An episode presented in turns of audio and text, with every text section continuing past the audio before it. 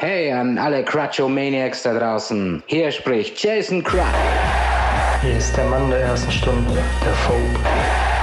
What's up, jabronis? It's Slay Oakland. Dies ist Danny Rickson. Har, har, har. Steve Steele hier, der Bronx Adonis. Und hier spricht euer Serial Killer. Hey, ist jetzt der Scum hier. Desmond Briggs, The Raw Black Diamond. Phoenix C. Miller, ist sein. Mein Name ist Alex Riggs. Hier ist Carola Birkenstock. Raymond Morris Douglas. Hi, hier ist Thomas Campen. Hier ist euer Dynamite. Ihr hört und ihr hört and you listen to the Ihr hört Ihr hört und ihr hört den GFCB Podcast. Viel Spaß dabei.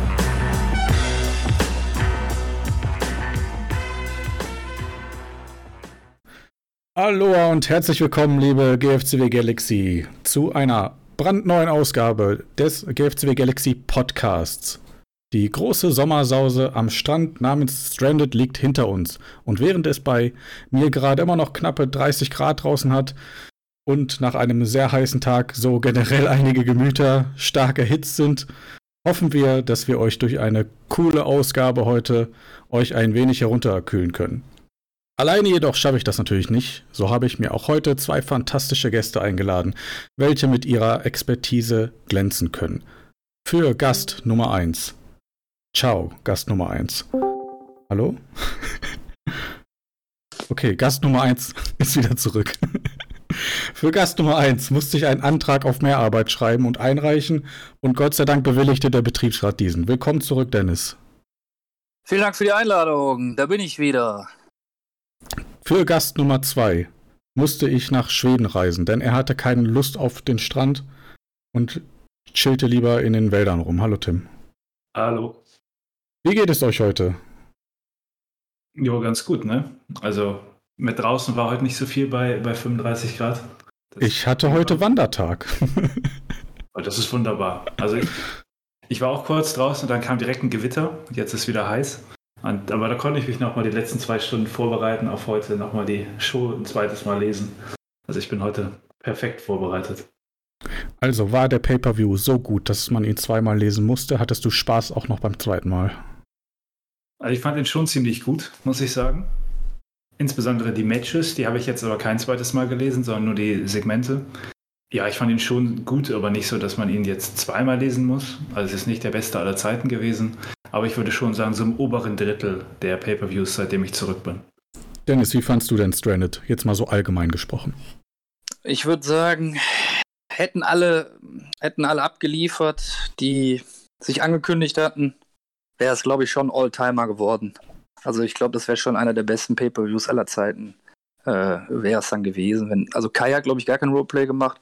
Jan auch nicht. Und das Rookie-Match ist ja bisher noch nicht erschienen und wäre das alles da gewesen, dann hätte ich, glaube ich, schon gesagt, dass es eine gute Chance gehabt hätte, Top 3 aller Zeiten zu werden. Also er war schon sehr, sehr gut. Sehr, sehr gut, würde ich sagen. Ja, das Potenzial war da. ja, das ist natürlich dann auch schade, ne, dass es halt eben, dass man halt sagen kann, es ist jetzt dann doch nicht die nahezu perfekte Show geworden. Ja.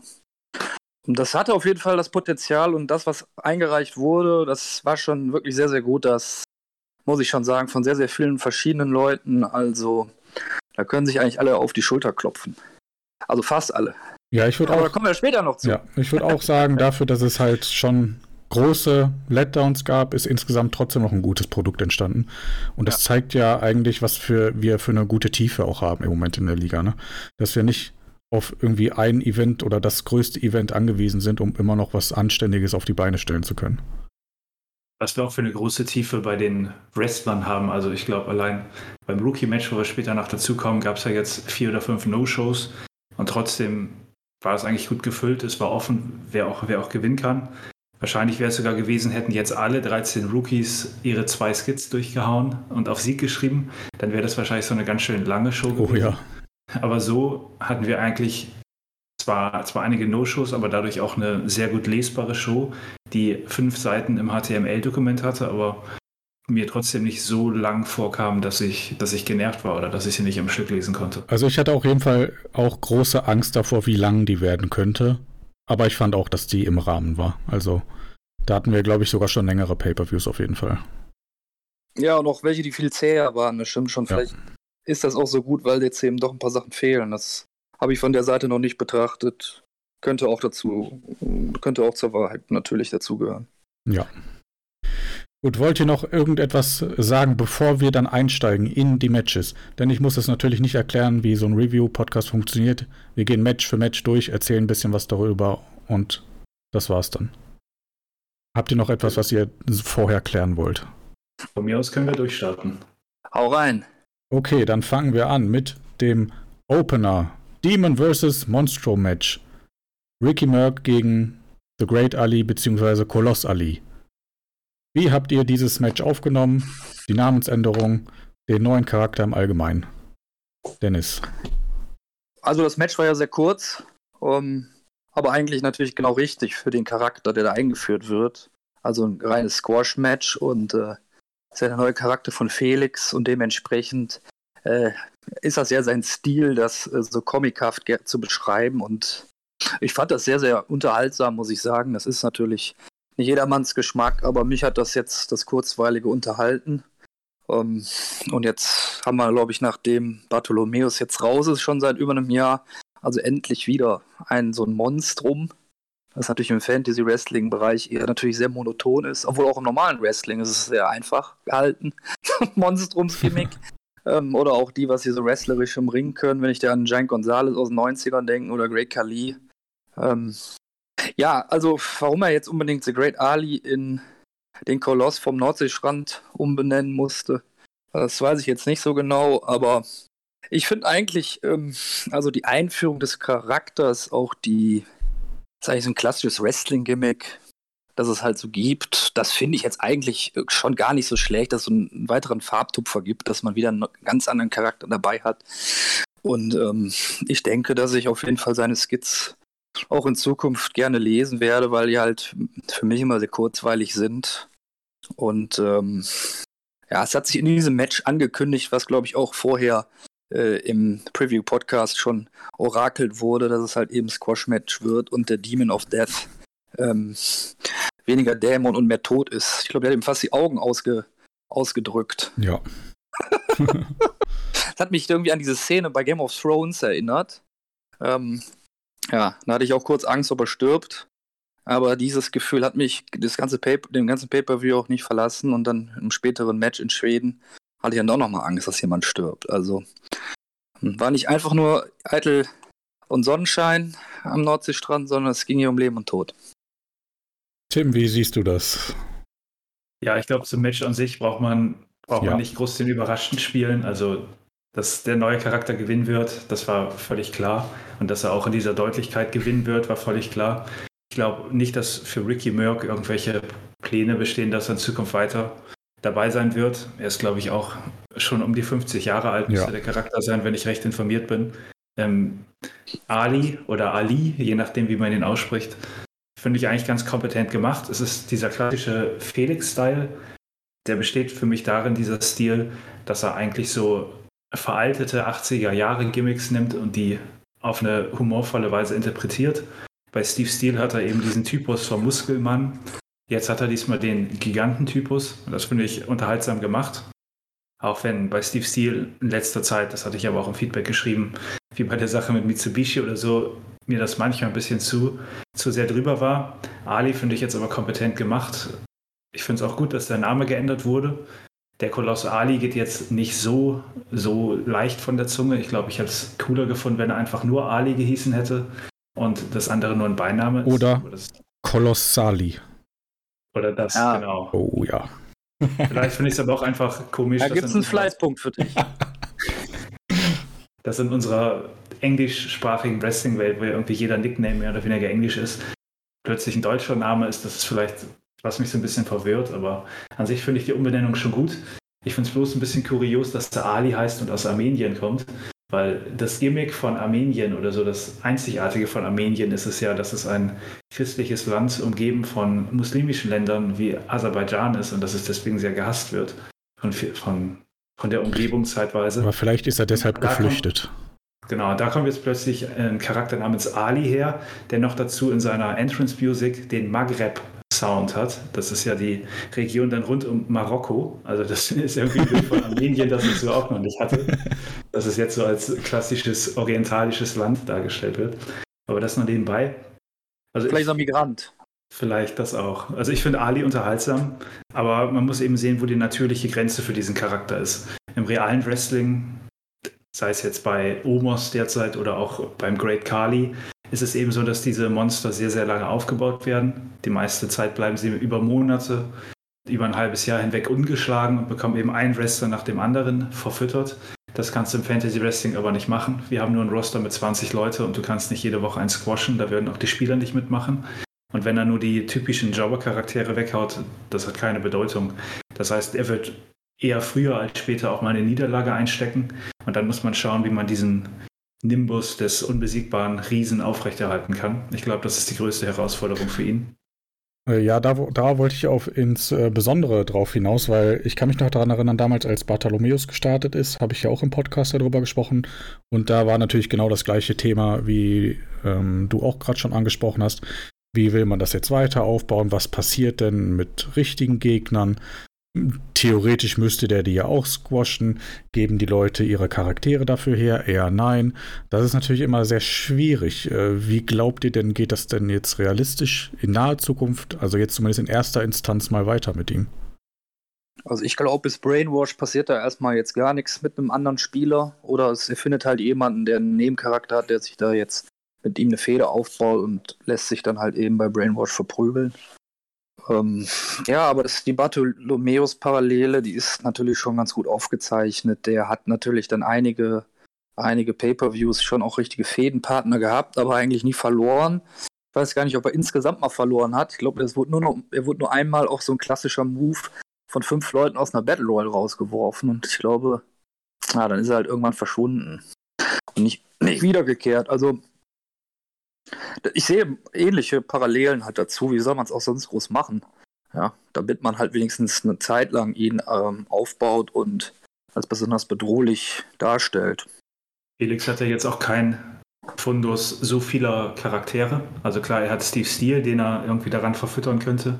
Das passt aber auch nicht so Rider. Weil Steve Steele eher eigentlich mit Muskel Miller, wenn überhaupt, verbunden ist und derzeit auch nicht da ist. Ähm, und sonst hat er eigentlich niemanden, außer so ein Jobber wie Fredo Giannini, der aber auch noch kein Match hatte. Oder eben neu erfundenen Jobber, was, wo ein Sieg aber auch keine Bedeutung hätte. Also für den Aufbau ist man schon eher früher als später darauf angewiesen, mit anderen Leuten zu kooperieren und dort dann eben auch den Charakter dominant zeigen. Und da ist jetzt eben wirklich eine spannende Frage, was passiert da in Zukunft. Also ich sehe da jetzt kein, zumindest keine naheliegende Fehde, außer gegen Maximilian Lunenkind, wegen Aserbaidschan gegen Armenien. Das sind ja so, so klassische Feinde ähm, untereinander. Aber ich glaube, da haben sie nicht dran gedacht. Aber sonst weiß ich jetzt auch nicht, wo Ali als nächstes weitermachen wird. Als letztes, glaubt ihr denn, der Charakter hat Zukunft? Sehen wir ihn in einem Jahr immer noch? Also die Tendenz geht ja insgesamt in der Liga dazu, dass die Charaktere nicht mehr so eine ganz lange Verweildauer haben und da würde ich tendenziell eher sagen, nein. Ich glaube, man kann ihn in einem Jahr, in einem Jahr schon noch sehen wenn, wenn Felix darauf Lust hat, aber mit einer Charakteränderung. Also ich glaube nicht, dass er dann immer noch der dominante Riese ist, sondern wir kennen es ja auch von WWE, wenn der Riese erstmal verloren hat, dann fängt er an zu tanzen. Ähm, vielleicht ist er dann irgendwie der lustige Riese, der freundliche Riese oder einfach ein Bodyguard für Steve Steele oder also eher so ein Rollenwechsel kann ich mir vorstellen. Vielleicht in, in sechs bis neun Monaten. Aber dass er immer noch dieser Riese, der später mal World Champion werden soll und von seinem Manager gehypt ist, das sehe ich in einem Jahr nicht mehr, nein. Ja, das sehe ich aber auch generell nicht. Nee, das stimmt. Nee, ich glaube auch Felix hat, äh, wie das, ähm, wie das Tim schon eigentlich ganz gut eingeordnet hat, äh, großen Spaß, alte Gimmicks aufzuwärmen und die in das Fantasy Wrestling zu überführen. Und da bieten sich dann noch ein paar weitere Sachen an aus den 80er, 90ern, die da eventuell ein bisschen einfacher zu spielen sind und wo vielleicht auch mehr Perspektive ist. Also ich würde jetzt kein Geld setzen, aber ich glaube, äh, als aktiven Wrestler sieht man den in zwölf Monaten nicht mehr. Gut, wollen wir weitergehen zum nächsten Match, denn ich denke, wir haben genug über den Kolossali ges äh, gesprochen. Jo. Dann befinden wir uns nun beim ersten Titelmatch des Abends, denn die Tag Team Titles wurden ausgefochten zwischen der 5-Sterne Haute Volée und Beer Machine, welche den Titel am Ende abgeben mussten. Tim, war das, war das die richtige Entscheidung, den Titel hier wechseln zu lassen? Tim. Ich bin, ich, ich bin auf jeden Fall der Meinung, dass es die richtige Entscheidung war, den Titel wechseln zu lassen.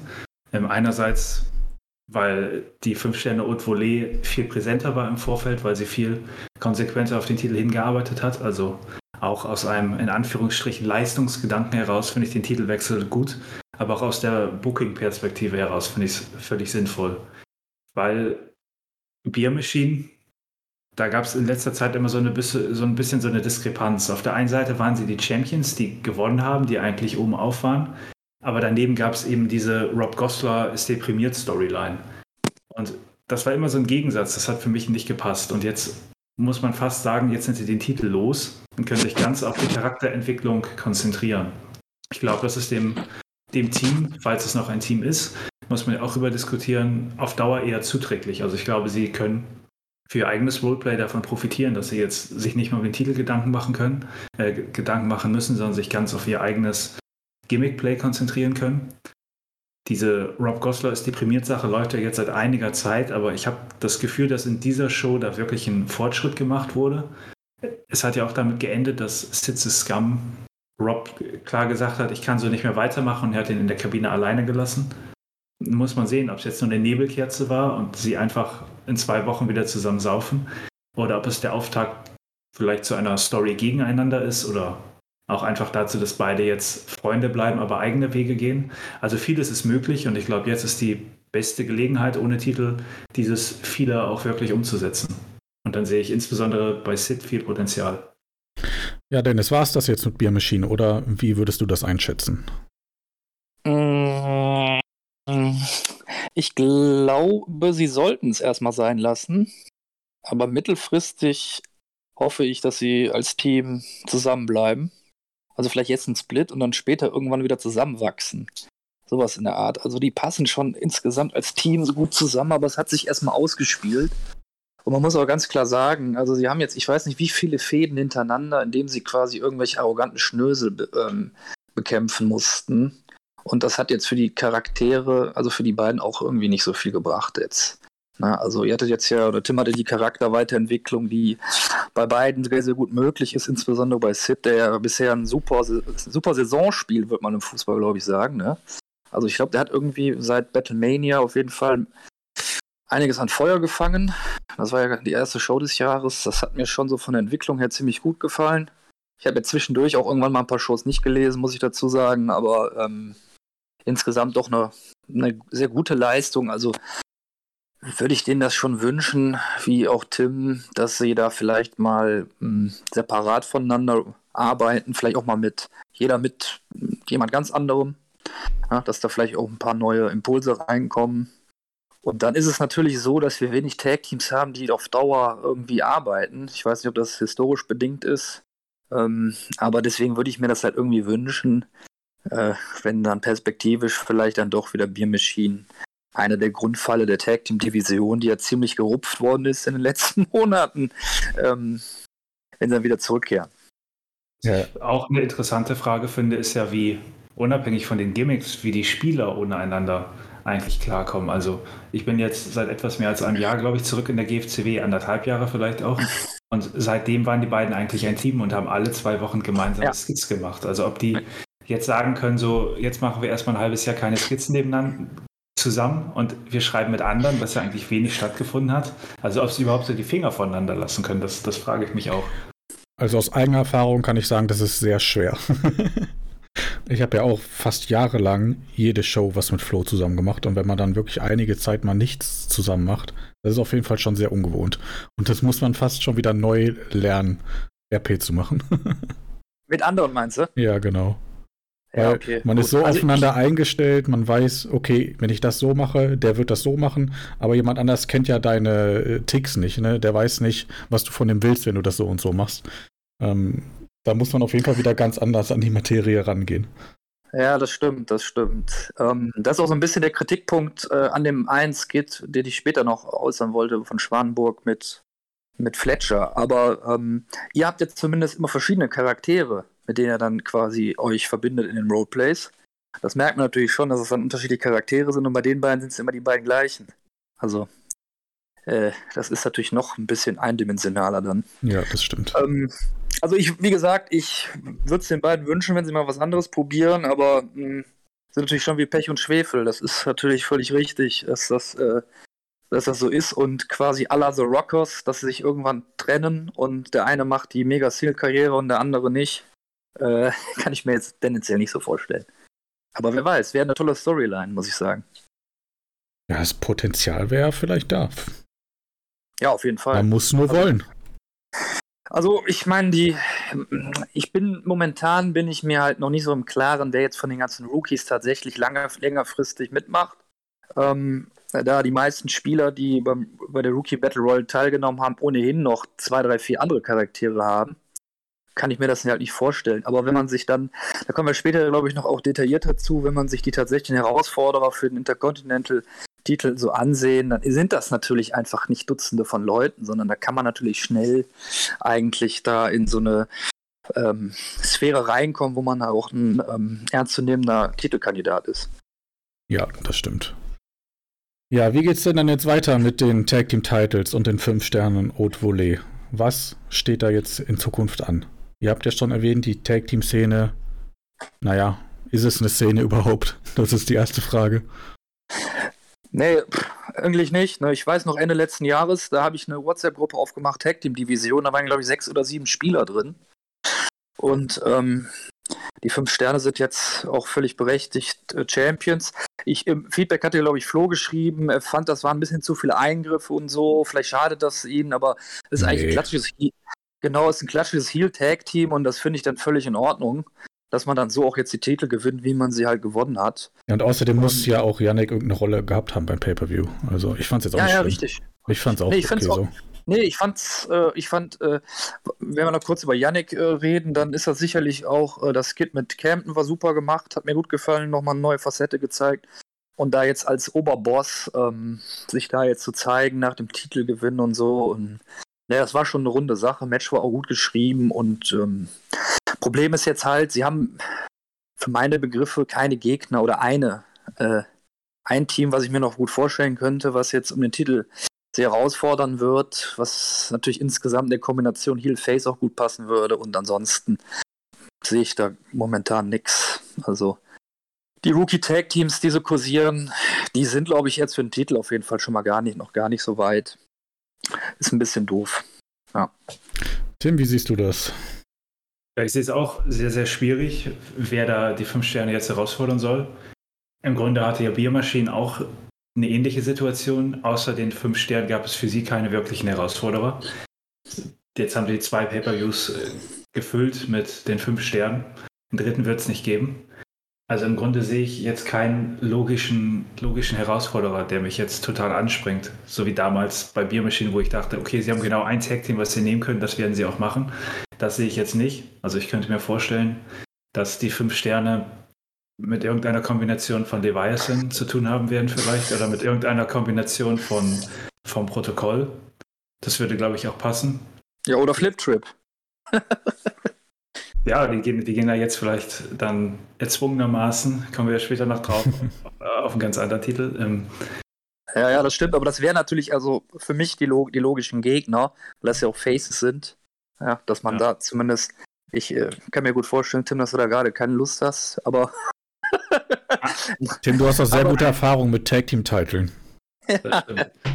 aber ich meine jetzt nur rein, äh, rein von den Stories und vom, ähm, ne, ja, so von dem FE-Universum zu sehen. Wie, wie würde ich das jetzt, wenn ich jetzt Booker wäre, wie würde ich das tendenziell angehen? Die Flip Trip haben halt einfach mega, äh, mega Sprung gemacht als Charaktere und das wäre jetzt ähm, ideal eigentlich, die jetzt äh, bis Brainwashed da als Number One Contender aufzubauen. Ich will dich da jetzt nicht reinquatschen, ja. Ich aber es würde schon Sinn machen.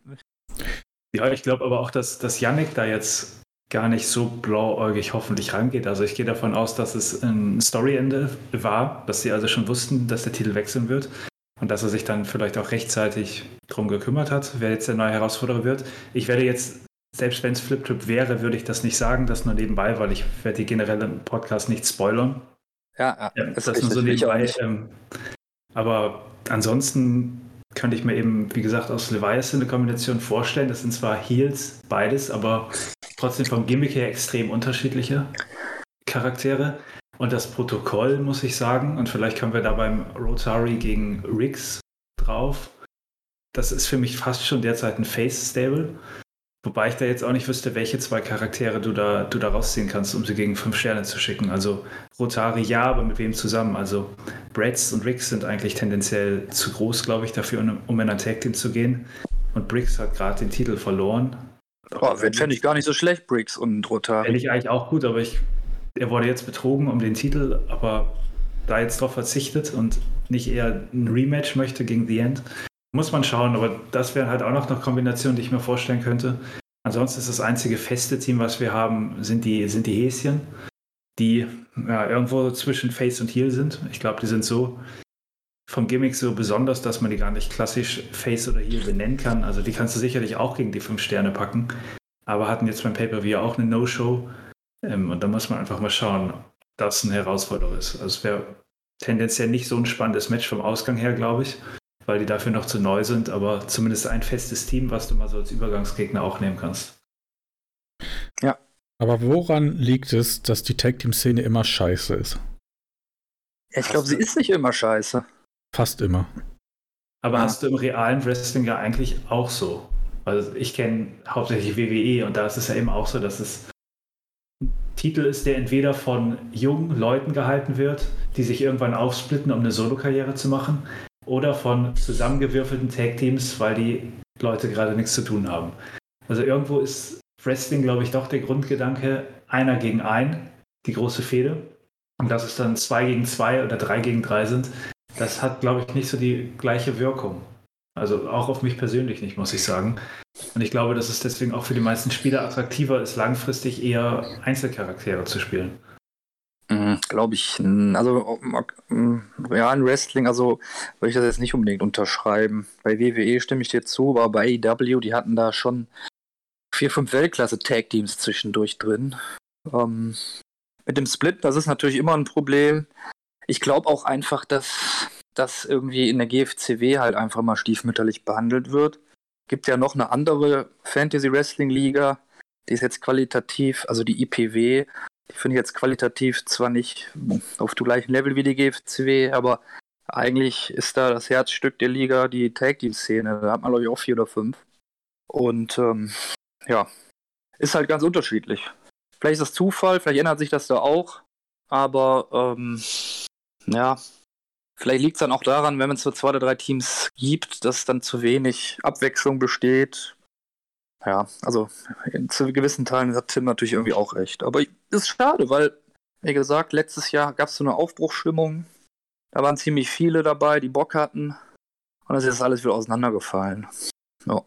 Ich glaube aber auch, also du hast jetzt vorhin gesagt, Dennis, dass die Rookie-Teams noch nicht weit genug sind, um, um die Titel anzutreten. Ich glaube aber gerade dadurch, dass die, dass die ganze Division so spärlich besetzt ist, kannst du fast jedes beliebige Team innerhalb von zwei Shows zu würdigen Contendern ausbauen. Ja, würde ich auch sagen. Ja, ist richtig. Es stimmt. Also eigentlich sind es auf dem Papier nicht so weit, aber spätestens nach Brainwash kannst du einen legitimen Number One Contender aus den Häschen machen oder aus Kid und Kyle beispielsweise.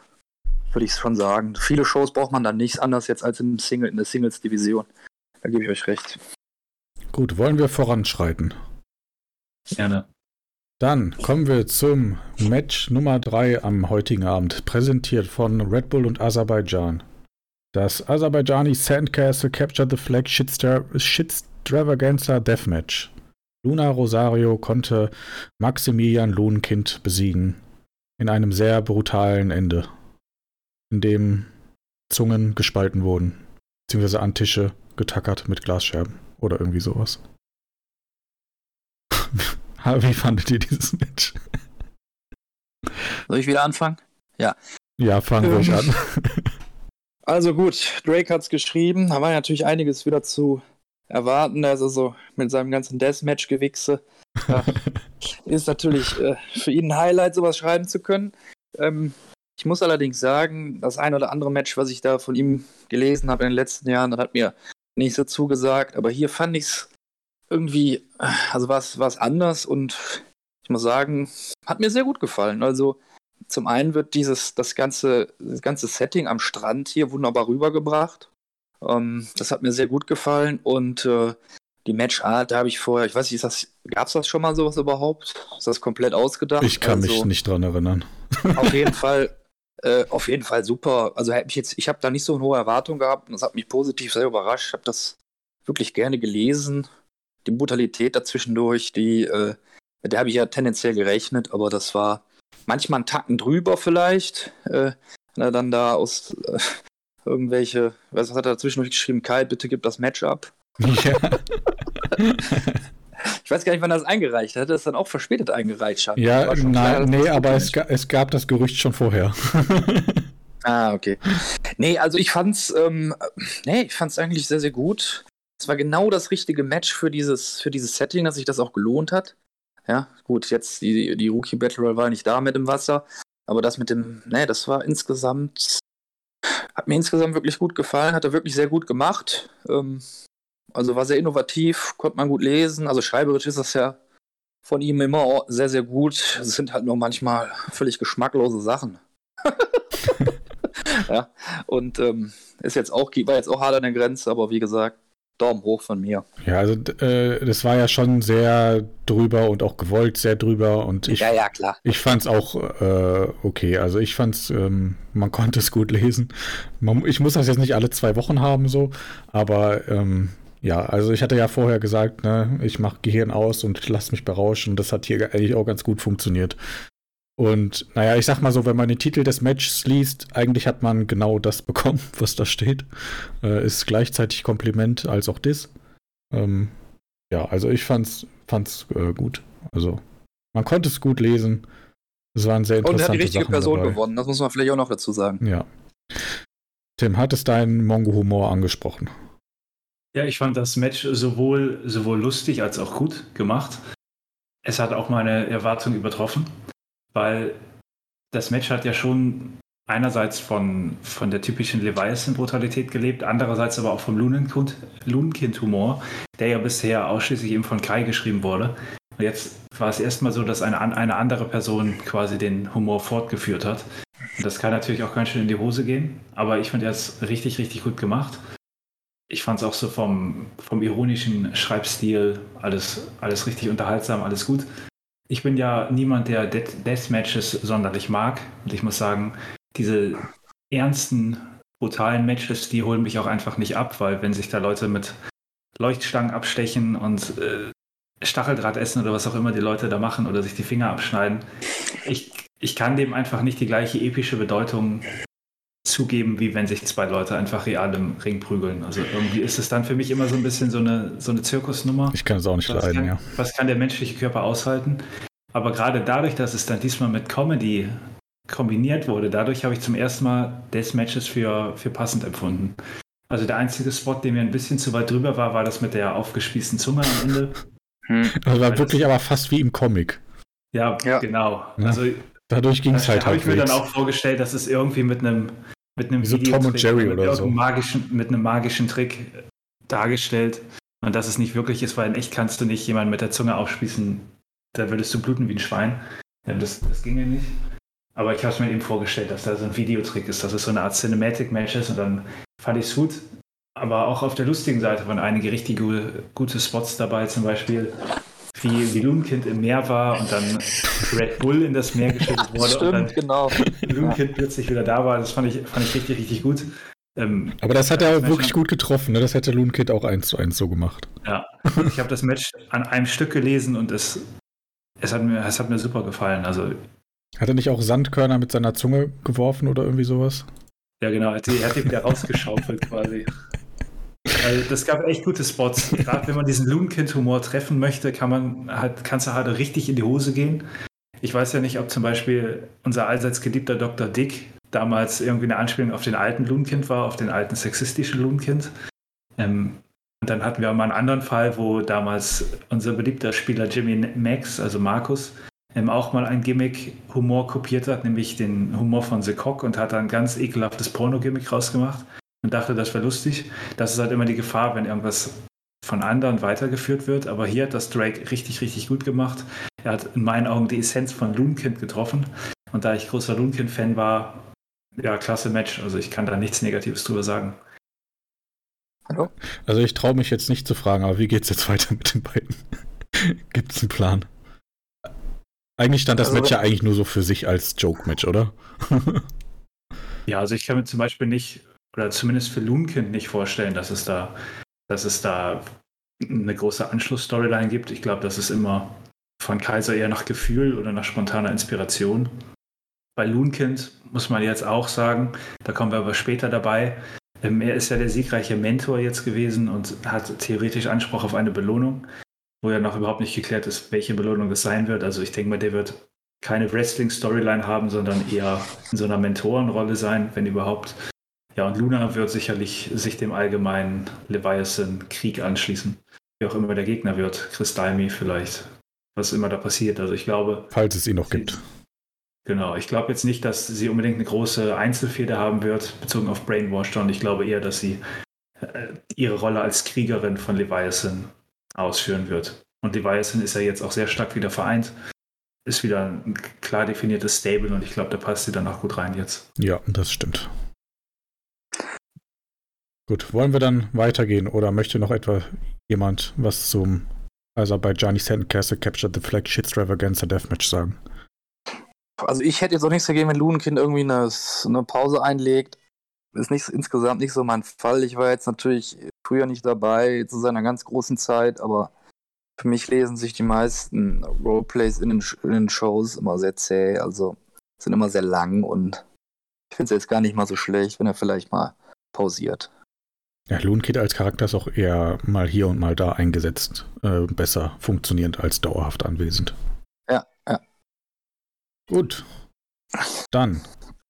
Das Protokoll trat an gegeneinander in dem Royal Rookie Ring. Alex Trix gegen Aiden Rotari. Alex Trix ging verletzt in dieses Match, aber konnte dennoch Aiden Rotari bezwingen. Tim, magst du anfangen? Was sind deine Gedanken zu diesem Match? Ja, ich kann vielleicht mit der letzten War Evening anfangen, wo das ja. eben von dir schon angesprochene Verletzungsengel gestartet wurde. Da war ich so ein bisschen irritiert davon und wusste auch nicht, ob ich es gut oder schlecht finde, weil ich dachte eben, dass Alex Riggs jetzt verletzt, deutlich zu sehen verletzt in das Match geht und dann dachte ich mir, ja, aber was, was bringt den beiden das jetzt? Also wenn Aiden Rotari gegen einen klar verletzten Alex, Alex Wicks gewinnt, dann ist es eben kein richtiger pushender Sieg.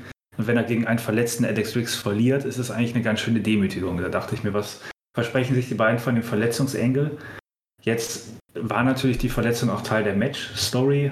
Es gab ja auch relativ früh im Match dann die Szene, wo Alex Wicks unglücklich auf dem auf dem verletzten Körperteil gelandet ist und daraufhin dann Probleme hatte. Aber es war jetzt gar nicht so vordergründig, wie ich mir das gedacht habe. Und dementsprechend fand ich diesen doch relativ subtilen Einbau der Verletzung eigentlich, eigentlich ganz gut. Ich fand auch das Match gut. Es war so ein klassisches technisches Match, wo beide ihre Ringintelligenz zeigen wollten. Und das wurde ja auch nochmal in der, in der Solo-Promo von Alex Riggs oder dem Interview angesprochen. Das war gut gemacht. Aber ich muss auch sagen, so rein emotional war das natürlich kein Match, wo man sonderlich involviert ist. Aus zwei Gründen. Einerseits ging es um nichts, also es ging um keinen Titel, um keinen Herausforderungsstatus. Und andererseits war das natürlich keine klassische Fehde, sondern im Grunde ein Trainingsmatch von zwei Leuten, die eigentlich miteinander befreundet sind. Also da ist man jetzt nicht so mitgegangen, total emotional wie bei anderen Matches, weil man sehen wollte, wer die Fehde gewinnt oder wer Champion wird, sondern man hat sich einfach die Match-Story angeschaut. Das war so ein Match, das im Grunde auch für sich stand. Also ähnlich wie, wie das vorherige Match, auch wenn unter ganz anderen Vorzeichen. Es war ein Match, das war jetzt, das war jetzt da, es war gut, es war unterhaltsam zu lesen, aber ich glaube nicht, dass es ein Match mit sonderlich viel Bedeutung war. Würdest du denn sagen, der Sieger war der richtige? Ähm, ja, ich glaube schon. Also Alex Wicks hat schon sehr, sehr viel verloren in letzter Zeit. Er hat immer noch diesen Claim, auch völlig zu Recht, dass er einer der besten Wrestler dieser Liga ist. Ich glaube, äh, gerade auch ein Charakter wie Alex Riggs mit seiner Intelligenz kann auch immer wieder zurückkommen nach Niederlagen. Aber hätte er jetzt innerhalb des Protokolls auch direkt die erste Herausforderung verloren, hätte man sich schon fragen müssen, was bedeutet das eigentlich für seinen Status im Stable. Ja. Er, ist, er ist nominell die Nummer 1, wobei man da schon argumentieren kann, rein von der Historie und ich glaube von der Titelregentschaft ist Bretts mindestens ebenbürtig oder ungefähr ebenbürtig. Ähm, und wenn er dann gegen den Schüler von Robert Bretz, Robert Bretz verliert, dann kann er dann noch legitim die Nummer 1 sein. Ähm, von daher, von daher finde ich den Sieger richtig. Die Niederlage hat Aiden Rotari jetzt nicht stark geschadet, aber ich glaube auch nicht, dass das gute Mithalten ihn sonderlich viel gebracht hat. Also ich glaube nicht, dass sich sein Status in irgendeiner Weise verändert hat. Nee, dadurch, wird gleich bleiben. Knapp verloren hat. Also es war im Grunde ein Match, um zwei Protokollmember miteinander zu beschäftigen, aber das hat keinen Einfluss auf die Charakterentwicklung von einem der zwei. Ja, also ich würde sagen, Alex, ja, es ist schwer zu sagen, weil auf der einen Seite braucht er natürlich nicht den Sieg gegen Rotari, aber auf der anderen Seite wäre natürlich eine Niederlage richtig schlecht für ihn gewesen. Ähm, daher würde ich auch sagen, dass Riggs der richtige Sieger war. Ich habe ja da wirklich damit gerechnet, dass Rotari gewinnt, weil Riggs ist ja irgendwie der, der Edeljobber vor dem Herrn. Der verliert ja wirklich sehr viele Matches in den letzten Monaten. Ähm, aber allein schon wegen dem Protokoll und dass er da ja wirklich ja theoretisch fast die nominelle Nummer 1 ist, muss er halt auch irgendwann mal Matches gewinnen. Auch wenn die dann nur in Anführungszeichen gegen Aiden Rotari sind. Und von daher bin ich eigentlich ganz froh, dass sie den Verletzungsengel nicht gemacht haben, damit Alex Riggs eine einfache Niederlage haben kann. Ich bin irritiert eigentlich, wie lange dieser Aufbau von Aiden Rotari noch gehen soll.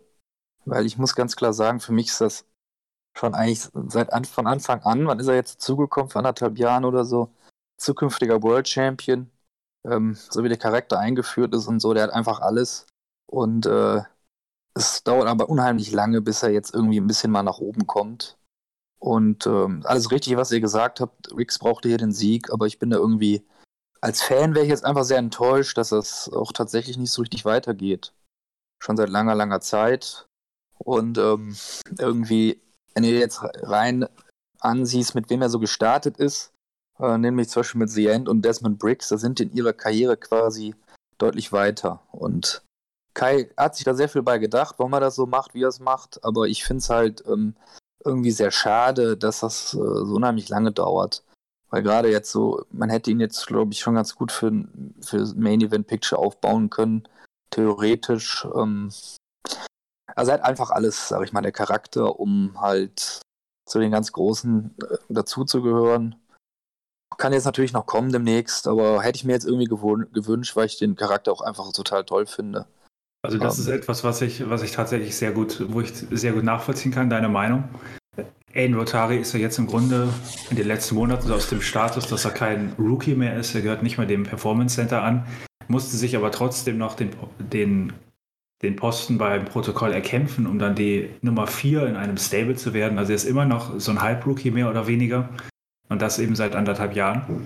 Ich glaube, da ist einfach so ein bisschen das Problem, dass natürlich die GFCW nicht von einem einheitlichen Booker gemacht wird, sondern dass jeder Spieler für sich selbst entscheidet, wie schnell sich die Charaktere entwickeln. Und da hat man ja bei unterschiedlichen Spielern einfach unterschiedliche Entwicklungstempos, die favorisiert sind. Ich glaube, Kai ist jemand, der, der gerne auch mit so einer gewissen Subtilität spielt, der auch sehr langfristig plant. Du hast ja bei Linus Spencer auch so einen langsamen Aufbau, falls, falls überhaupt einen Aufbau. Ähm, ja. Ich glaube, das ist einfach so Kais Verständnis auch ein bisschen von, von Wrestling. Robert Bretz hatte jetzt auch ein Jahr lang verloren. Also andere Wrestler hätten vielleicht dreimal verloren und dann geheult über die Niederlagenserie und dann den triumphalen Sieg mit einem Serial Killer Move gemacht. Aber Kai hat es ein Jahr durchgezogen und dann langsam wieder den Aufbau gemacht. Ich glaube, er ist einfach so ein Fan auch von, von Long-Term-Entwicklung und von langsamem Booking. Und das wirkt dann eben verglichen mit anderen Charakteren schon sehr langsam. Also das kann ich auf jeden Fall nachvollziehen. Ja, wo geht's denn dann jetzt mit Rotari weiter? Ist er bereit für, ich sag jetzt mal beispielsweise den IC-Title? Ja, das ist er meiner, meiner Meinung nach schon seit einem Jahr ungefähr. Also seit ja. er die, die erste Rookie-Fehde gegen Timo Schiller gewonnen hat und damit Rookie des Jahres, nicht offiziell, aber so von der Wahrnehmung her, war, hätte er spätestens zum Jahreswechsel 21 auf 22 locker den Intercontinental-Titel haben können. Ich meine, Desmond Briggs war jetzt auch Intercontinental Champion, obwohl der noch zum Jahreswechsel gesagt hat, ich hänge ganz schön hinter Leuten wie Rotari her, ich muss aufholen. Und jetzt hat sich das plötzlich komplett gekippt. Briggs war Champion, hat einen Run gehabt, ist auch im Protokoll höher gestellt. Und der Typ, der eigentlich vor ihm stand, ist jetzt so immer noch so ein Hype-Rookie. Also von mir aus kann Rotari auch in die Upper Midcard. Also das also er hatte ja auch einen Title-Shot, ne? Darf man ja nicht vergessen. Bei, bei Doom's Night war er ja auch in dem ja, das, das stimmt. Das Four-Way sogar drin, aber ähm, aber äh, es ist schon richtig, was Tim sagt. Äh, das wirkte nicht so, als ob er tatsächlich das Match gewinnen würde, ne? Ich war ja ohnehin, ich habe das, glaube ich, beim letzten Podcast, wo ich dabei war, auch gesagt, nicht der allergrößte Fan davon, dass Rotari ins Protokoll gegangen ist. Also er hat ja damals das war, glaube ich, auch ein Pay-Per-View-Match, die Klausel gehabt, wenn er gewinnt, darf er ins Protokoll, wenn er verliert, darf er nicht ins Protokoll.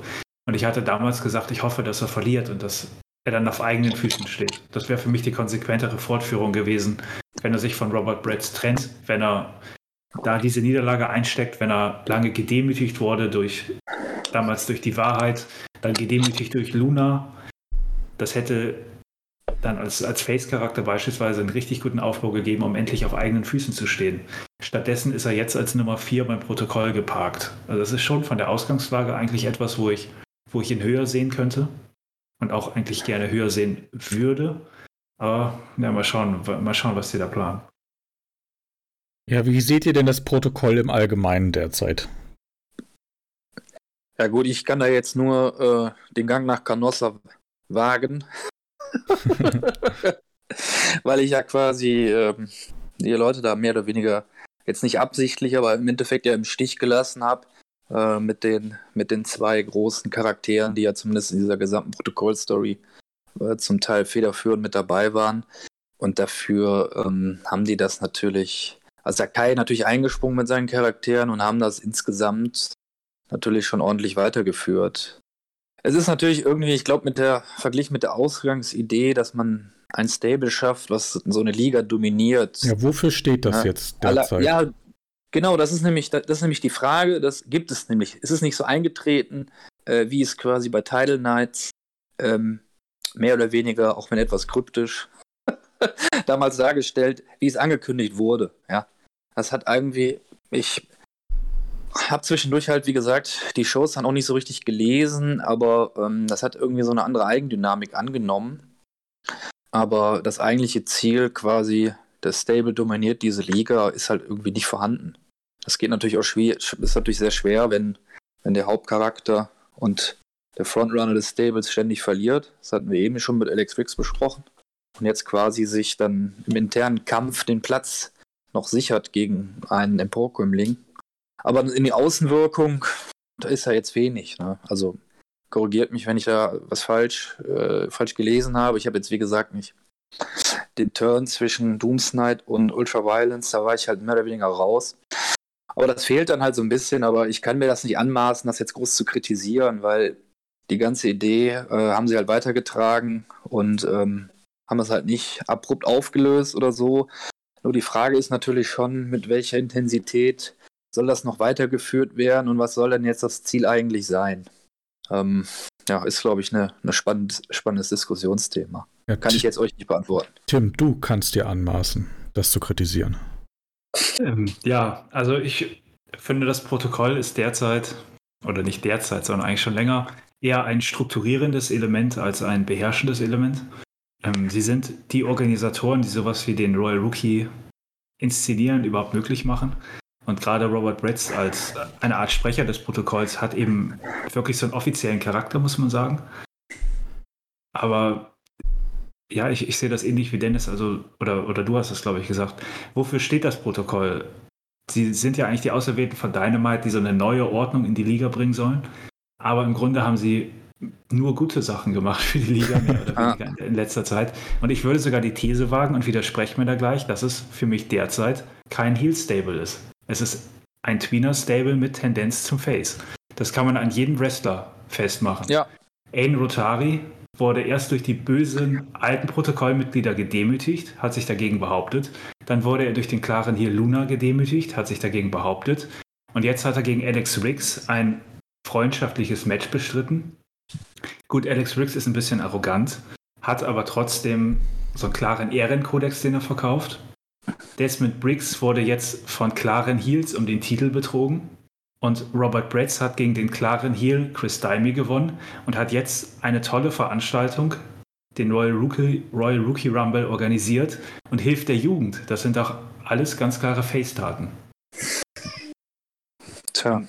Von daher ist irgendwie diese, ich finde ich find das total spannend, dass man ein beherrschendes Stable auch auf gute Art und Weise spielen kann. Ich weiß nicht, ob es von denen so gewollt ist, aber es gab ja zum Beispiel auch ein Match zwischen Riggs und Rotari jetzt Szenenapplaus am Anfang bei diesem technischen Techtelmechtel da miteinander. Ob sie das wirklich so meinen, dass, dass es Faces sind. Glaube ich nicht. Das ist, glaube ich, nicht extra so. Äh, also ist, glaube ich, nicht berücksichtigt worden. Also eigentlich war die Grundidee ja ähm, das, was es ja in 20 Jahren GFCW noch nie gegeben hat, dass Dynamite ein Heal ist. Ja. Und das haben sie dann, es wurde dann halt doch nicht lange, lange standgehalten. Es geht nicht. Vielleicht ist es auch eine Erkenntnis. Dynamite kann nicht Heal sein.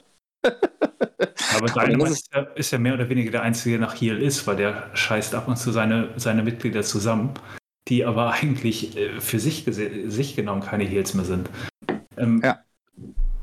Also ich finde, man kann das machen. Also ich finde das auch gut, wenn, wenn diese Faces spielen. Aber wenn sie wirklich Heals sein möchten, dann stelle ich mir was anderes darunter vor, wie man eine Liga beherrscht. Also ich meine, die haben sich jetzt ziemlich auf der Nase rumtanzen lassen durch Leviathan.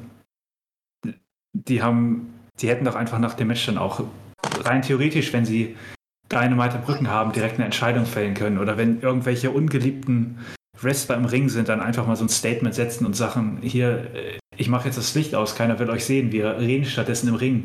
So, das ist sowas, was ich mir so unter einem beherrschenden NWO-mäßigen Stable vorstelle. Und das wollen sie aber auch, glaube ich, gar nicht sein, um sich zu distanzieren von diesem alten Protokoll, von diesem Comic-bösen ja. Protokoll. Wollen ja. sie eher ein, ein subtileres Protokoll sein, ein subtileres Heal-Protokoll, sind für mich aber eher Faces und haben als Heals nicht so wirklich eine Agenda, die sie verfolgen, außerdem, außer dass sie unfreiwillig gute Sachen für die Liga machen. Ja, das ist halt das bisschen irritierende für mich. Was ist jetzt genau die Mission? Also was, wofür stehen die? Also ich ja, das nicht. ist ja, aber eigentlich hat äh, Tim hätte auch so oder gar nicht drüber nachgedacht, hat es gut zusammengefasst. Sie sind eigentlich die Glücksritter der Liga. ja. Ja, also, ja, also ich, ich, auch nicht, wofür sie Also ich äh, verstehe es auf jeden Fall auch, ähm, so wie Tim das äh, sagt und formuliert, aber. Ja, es gibt halt keine lang ja. lang langfristige Perspektive mit irgendwelchen Zielen. Das ist halt völlig verschwommen und ähm, man hangelt sich jetzt von, von Show zu Show oder von Event zu Event, je nachdem. Weil die Sache ist, ähm, ich habe jetzt auch nicht den Eindruck, dass die das aktiv so verkaufen. Ja, guck mal, was wir für gute Sachen für die Liga machen. Weil dann könnte nee, ich es eher nicht, verstehen ist, als Agenda. Aber das sind ja, ja einfach nee, so Sachen, ist, die passieren. Ich glaube, das ist ihnen selber nicht aufgefallen. ja, das könnte sein, ja. Recht. Ja, ja.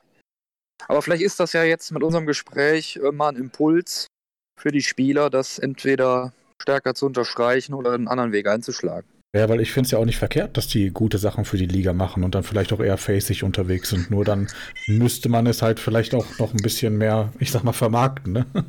Ja, ja, ja. Gut, sonst noch irgendwelche Sachen zu diesem Match beziehungsweise dem Protokoll? Nö, nee. jetzt nicht. Also ich, ich bin gespannt, was da jetzt passiert. Sie haben ja auch eigentlich nicht so wirklich Gegner, gegen die sie antreten. Also es hat sich nie eine Kraft gebildet, die sagt, wir wollen das Protokoll wieder stürzen. Weil es auch nichts, weil man, man muss es ja auch nicht stürzen. Ja. ja. so einfach. Und deswegen wird sich, das wird, das wird sich jetzt auch nicht entwickeln. Das macht gar keinen Sinn aktuell. Ja, die ja. Sache ist, man hätte das halt, wenn dann noch ein bisschen anders aufziehen müssen. Ne? Also theoretisch hätte Flo bei Doomsnight schon die Eier haben müssen, um zu sagen, ich will keine Bewertung, ich bin Protokollleader, ich nehme den Titel.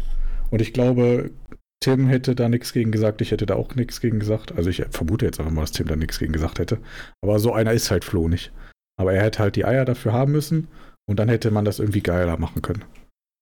Ja, er hat, er hat, ja, er hat ja zumindest damals vorgeschlagen, dass er den Titel bekommt mit seinen, mit seinen, wie heißen die beiden, nicht dieser Smiley, sondern diese beiden Dächer, diese hochgezogenen ja. Augenbrauen. Da hat er gesagt, ich schlage mal vor, dass ich den Titel gewinne. Und dann habe ich geschrieben, ja, wir können auch Bewertung machen und dann war das so klar. Also klar wäre er da ein bisschen vehementer gewesen, hätte er, glaube ich, den Titel gewinnen können. Es war ja auch damals geplant, dass ich die gegen Warboys verliere. Also ich habe jetzt nicht mit, mit Kick auf dem Titel gesessen bis, bis Stranded. So, das hat sich eigentlich mehr oder weniger so ergeben, ne? Ja, Flo ist halt nicht der Typ, der sowas fordert, aber das hätte man in der Position halt machen können und vielleicht auch machen sollen. Ja, ja mal schauen, was da jetzt noch, was da noch passiert. Man muss ja aber sagen, zumindest einfach dadurch, dass du so viele gute Schreiber drin hast, sind die Skits alle auf einem sehr guten, sehr gut lesbaren Niveau. Bloß eben so dieser langfristige Plan, diese richtige Agenda, die fehlt eben. Ja. Ja. Darauf können wir uns einigen. Dann gehen wir jetzt einen Schritt weiter nach vorne und zum zweiten Titelmatch des Abends, denn der Intercontinental Title stand auf dem Spiel.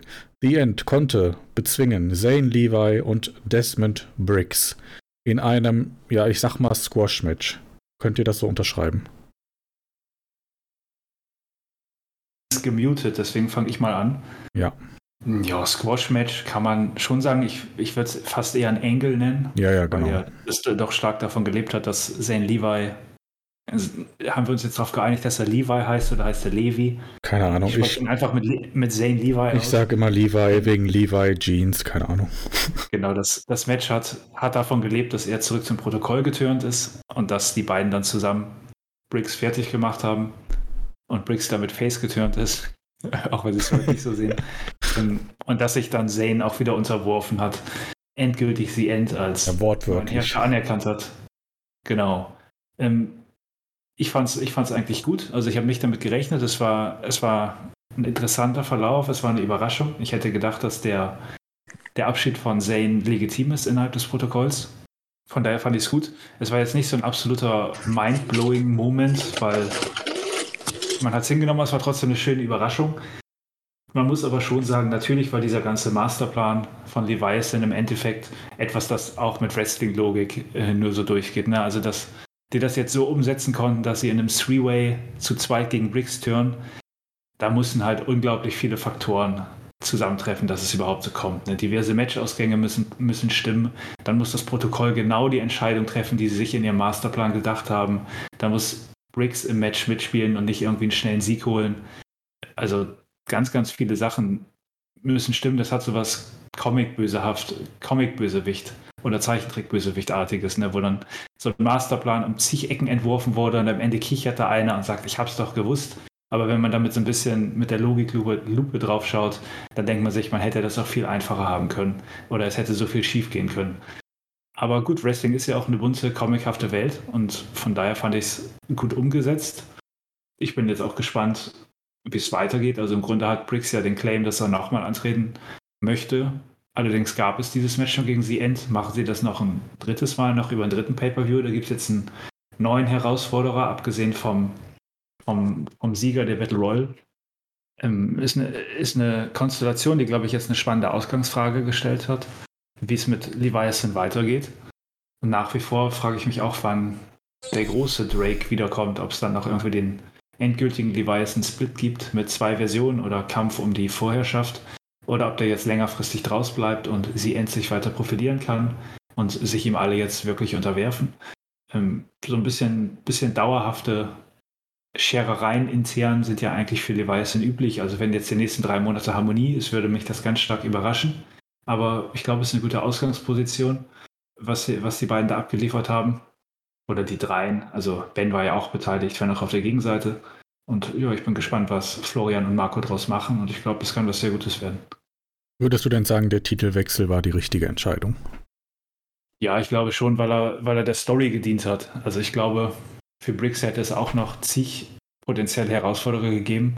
Für End gibt es auch zig potenzielle Herausforderer, weil er auch ein komplett neuer Charakter ist, der, der erstmals einen Titel hat. Darauf bezieht sich das neu. Wenn Zane gewonnen hätte, wäre es genauso gewesen. Also im Grunde konntest du, konnte es keinen falschen Sieger geben, weil sich für jeden ganz viele Paarungen bilden.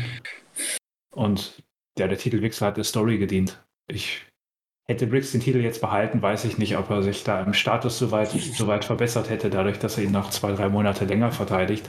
Von daher konnte man jetzt, glaube ich, schon dem, den Titelwechsel dieser Story opfern, bin ich vollkommen konform mit. Dennis, wie hast ja. du dieses Match wahrgenommen? Ja, war von der, Ins von der Inszenierung her quasi von Leviathan, im Masterplan, den eben schon Tim so ein bisschen äh, skizziert hatte, sehr gut gemacht, hat mich jetzt als Leser, ich habe mir jetzt dann im Vorfeld nicht so mega viele Gedanken gemacht, wie das, wie das Match ausgehen könnte, fand es aber wirklich äh, sehr gut gemacht. Ähm, dass man da mit Desmond Briggs, dass er jetzt hier wieder äh, so veräppelt wurde, ist ihm ja mit Rotari und so in der Vergangenheit auch schon öfters passiert. Ähm, ja, konnte man mitleiden, ja. Und ähm, für Leviathan einfach ideal gemacht. Ich muss ohnehin sagen, ähm, Leviathan fand ich jetzt irgendwann im letzten Jahr ein bisschen monoton, fiel mir beim, beim Lesen oft ein bisschen schwer, da immer dran zu, zu folgen. Das liegt jetzt nicht daran, dass ähm, Marco nicht gut schreiben könnte oder so, aber es war halt irgendwie sehr langweilig. Und ähm, da ist jetzt eine ganz andere Dynamik drin, seitdem Sient dabei ist. Na, das muss man auch dann im dem, dem falschen Flo, sag ich mal. Ne? Das heißt ja auch Flo, der Zen-Flo, der, ähm, dem muss man das natürlich zugute halten, dass er da so richtig eine tolle Dynamik mit seinen beiden Charakteren, dem Manager muss man natürlich auch immer noch dazu zählen, ähm, was, sie, was sie da reingebracht haben, weil nämlich jetzt auch eben äh, ohne den Hauptcharakter von Leviathan Drake da eine ganz andere Dynamik in den jeweiligen Charakteren drin ist. Also Luna Rosario, ein super halbes Jahr bisher Zane war ja auch zwischendurch irgendwie weg vom Fenster. Eine tolle Rolle gefunden, Scarecrow auch noch zu nennen. Und dann eben The End. Also, das äh, gehört schon so, lese ich eigentlich wirklich sehr, sehr gerne. Und ich habe früher manchmal halt, wenn ich da so Skits von Leviathan gesehen habe, jetzt kommt ein Leviathan-Skit, dann muss ich erstmal tief durchatmen, weil dann wieder ein bisschen, bisschen schwierig zu lesen wird. Ja, eine zweite Person hilft auf jeden Fall. Ja, nee, also wie gesagt, ähm, äh, großen Respekt und Applaus. Ich habe jetzt keinen Applaus-Button, den ich hier am Telefon drücken kann. Ähm, wirklich super. Da ist sehr viel Potenzial für die nächste Zeit und ähm, generell zum Charakter The End. Am, ganz am Anfang mit dieser Anarchiekiste fand ich ein bisschen weit hergeholt, hatte mich jetzt nicht so richtig abgeholt. Ähm, ging aber dann nach ein paar Shows in eine, in eine total interessante Richtung, ganz Ganz spannender Charakter, den er da aufgebaut hat.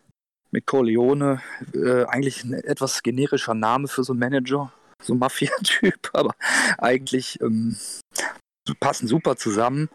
Ähm, genau den richtigen Fädenpartner oder Skid-Partner, Stable-Partner gefunden. Und ähm, eigentlich äh, jetzt für mich ein Schatten-World-Champion, perspektivisch. Hat man jetzt äh, vom Potenzial her schon vor ein paar Monaten sehen können und äh, war für mich eigentlich nur eine Frage der Zeit, bis er jetzt einen Titel gewinnt. Ich finde den Zeitpunkt jetzt auch sehr gut, hat ihn massiv gestärkt, dass das jetzt eben alles so ähm, lanciert wurde. Und äh, ja, es ist natürlich klar, dass jetzt irgendwann Drake wiederkommen wird. Also Nova Vaughn, ja, oder Infinity. Vielleicht kommt er als Infinity wieder. Man weiß es nicht. Aber ähm, das ist natürlich dann eine Story, die sich, die ist natürlich dann äh, Kandidat für eine also auf dem Papier dann für die Fehde des Jahres, würde ich mal ganz klar sagen. Das haben die beiden schon super hinbekommen, wenn sie es denn so durchziehen wollen. Ähm, und ne, da kann ich nur insgesamt sehr, sehr positives Feedback geben. Desmond Briggs hat sich da meines Erachtens auch gut entwickelt. Ähm, also hätte er jetzt meines Erachtens nochmal hier den Sieg davongetragen, wäre das schon eine massive Stärkung, weil ich halt eben sie so einen extrem starken Charakter finde. Das wäre schon auch nochmal ein massiver Push für ihn gewesen, wenn er da quasi zweimal als Sieger hervorgegangen wäre. Aber ich glaube, das ist jetzt insgesamt kein Beinbruch und äh, wäre sicherlich auch einer, ähm, der jetzt dann auch, ja, ich weiß jetzt gar nicht genau, nochmal ein Rematch will. Das Schlüsselmatch steht ja an. Wäre sicherlich, glaube ich, auch ein Kandidat dafür. Ja. Hut ab. 10, 10 von 10 Punkte. Von mir. Ja, wer fordert The End denn jetzt heraus? Außer der Sieger der Battle Royale. Oder glaubt ihr, dass der Sieger der Battle Royale eine ernsthafte Fehde startet? Möglich. Hm. Also, ich würde mich diesbezüglich eher bedeckt halten. um keinen Anlass Tim, wie siehst du das? also, Erzähl doch mal. Abseits jetzt von diesem Punkt überlege ich gerade, ob es irgendwie einen ganz naheliegenden Herausforderer gibt. Ja, also theoretisch Eine. würde ich sagen, muss es ja muss es ja irgendwie fast im Protokoll bleiben, allein dass du die Manpower hast, um gegen Leviathan anzukommen. Ja, also was wir eben besprochen haben, Rotari jetzt zu sagen, Rotari, jetzt ist, du bist jetzt dran, du hast trotzdem gut gekämpft, du bist unser Mann jetzt, muss Jend erledigen, wäre sicherlich denkbar. Also ich habe jetzt keine Ahnung, wie die Planungen da irgendwie weiterlaufen, aber ähm, gut, dass, dass Tim mit seinen 12 Charakteren irgendwo seine Finger im Spiel hat, das verwundert mich jetzt ja, nicht. Tim, geh jetzt mal auf die Tag Team Title und auf den IC Title. Ich, mö ich möchte, ich möchte gerade einen, einen Wunsch äußern. Ja. Das ist mir gerade gekommen. Wünsch dir was. Wir gesprochen haben, wer kann den Intercontinental Champion herausfordern? Ja. Ich wünsche mir, dass spätestens nach Brainwashed äh, Sid the Scum antritt gegen Oh ja, das finde ich auch gut. Weil ein Anarcho gegen eine, äh, ein Punk-Gimmick und Sid endlich mit dem verdienten Solo-Run. Der muss sich ja nicht in Hass von Gosford trennen, die können ja befreundet bleiben, aber Sid sagt, nee, im Ring bleibe ich jetzt mal ein bisschen solo. Und das wäre, glaube ich, eine richtig frische Fehde. Und zwar im doppelten Sinne frisch. Erstens, weil die Charakter, Charaktere nicht zusammen hatten bis jetzt. Und zweitens, weil wir Sid im Solo-Bereich fast gar nicht kennen. Und Ja. das wäre wär mal was richtig Schönes. Also ich kann mich gar nicht daran erinnern, ob Sid mal jemals einen Solo-Run hatte. Ich glaube, nein. Ganz am Anfang, vielleicht 2008 oder so. Ja. Auch nicht. Ansonsten war der immer in Teams unterwegs, wenn er da war. Also er ist mal solo gegen Jimmy Max angetreten, das weiß ich, aber ich weiß jetzt nicht, ob er aktiv in der Fehde involviert war. Mhm. Hm, Das kann er uns vielleicht selber beantworten, denn er pflichtschuldig hört er sicherlich diesen Podcast. Aber ich würde es mir auch wünschen. Bin ja großer Sid-Fan, wie man weiß. Und wenn er endlich mal einen Singles-Title gewinnen würde, würde mich das sehr freuen. Ja, überhaupt erstmal eine Singles-Fehde wäre vielleicht schon mal gut. Direkt den Titel. Alles klar. Gut, habt ihr noch was zu diesem Match zu sagen? Das klingt nach einem Nein. Seid ihr noch da? Ich Ja, bin noch da, aber ich hab ja, ja, nee. okay, dann das sechste Match des Abends, das Swedish Forest Match. Olli Hutcherson gewinnt dieses Match im schwedischen Wald. Potenziell Match of the Year hat es ja Dennis schon in den, im WhatsApp gekürt. Möchtest du hier direkt mal beginnen? Warum siehst du das so? Ja, gerne. Also, mh, wenn ihr das Match noch nicht gelesen habt, dann, dann müsst ihr das unbedingt lesen. Also für mich war das äh, einfach ein Hochgenuss. Das ist eigentlich, es hat zum Teil vielleicht gar nicht mal so viel mit Wrestling zu tun, das muss man dazu sagen, weil halt im Wald sich die Köpfe eingeschlagen wird, werden, wie auch immer. Ähm, aber es ist äh, von der Inszenierung her, von dem Setting her, von den Beschreibungen, was passiert, von der Brutalität, von den Kling, äh, von den äh, Cliffhangern, von der ähm, äh, von den Rollen, die die einzelnen Charaktere einnehmen. Da ist auch Timo Schiller natürlich noch zu nennen, Ja. der eine große Rolle spielt in dem Match. Ähm, dann einfach das generelle Gimmick von Ars Gugur, was halt äh, was halt sehr einzigartig ist, was ich so im Fantasy Wrestling selten gelesen habe. Und dann halt eben noch das äh, für mich bisher mit Abstand beste Gimmick des Jahres. Holly Hutcherson ist auch noch mit dabei. Da passt alles zusammen. Ja. Ich lese ja immer, wenn ich die Holly Hutcherson äh, ähm, Skits lese, dann lese ich, dann lese ich mir das immer so, als ob das so ein Pastor vorliest. So, so habe ich da immer so eine Stimmung dabei. Also das, die, wenn ich das lese, das macht mir so viel Freude, dann hat das immer schon noch so, so richtig ein, also es funktioniert bei mir so gut, dass ich mir das so richtig bildlich vorstelle, wie das, wie das, wie das gerade abläuft, plus halt eben, dass ich dann quasi die, die Stimme des Gesagten im Ohr habe. Also das muss ich halt einfach wirklich ja, den Tim loben, das ist halt sehr herausragend und ähm, ich habe ich hab ja, habe ja glaube ich schon mal erzählt, ich habe ja ähm, FE gespielt, so von 2000 bis 2004, 2005 und dann äh, bis vor zwei Jahren Pause gemacht. Da fehlen natürlich viele Jahre, aber ich kann mich da an, an nicht viele bessere Sachen, die mir jetzt persönlich, das ist natürlich auch Geschmackssache, ähm, äh, erinnern. Ja, das ist schon wirklich absolut, äh, absolut top-notch. Und ähm, ja, die, die Fehde ist ja jetzt länger aufgebaut worden und ähm, zwei absolut tolle Charaktere.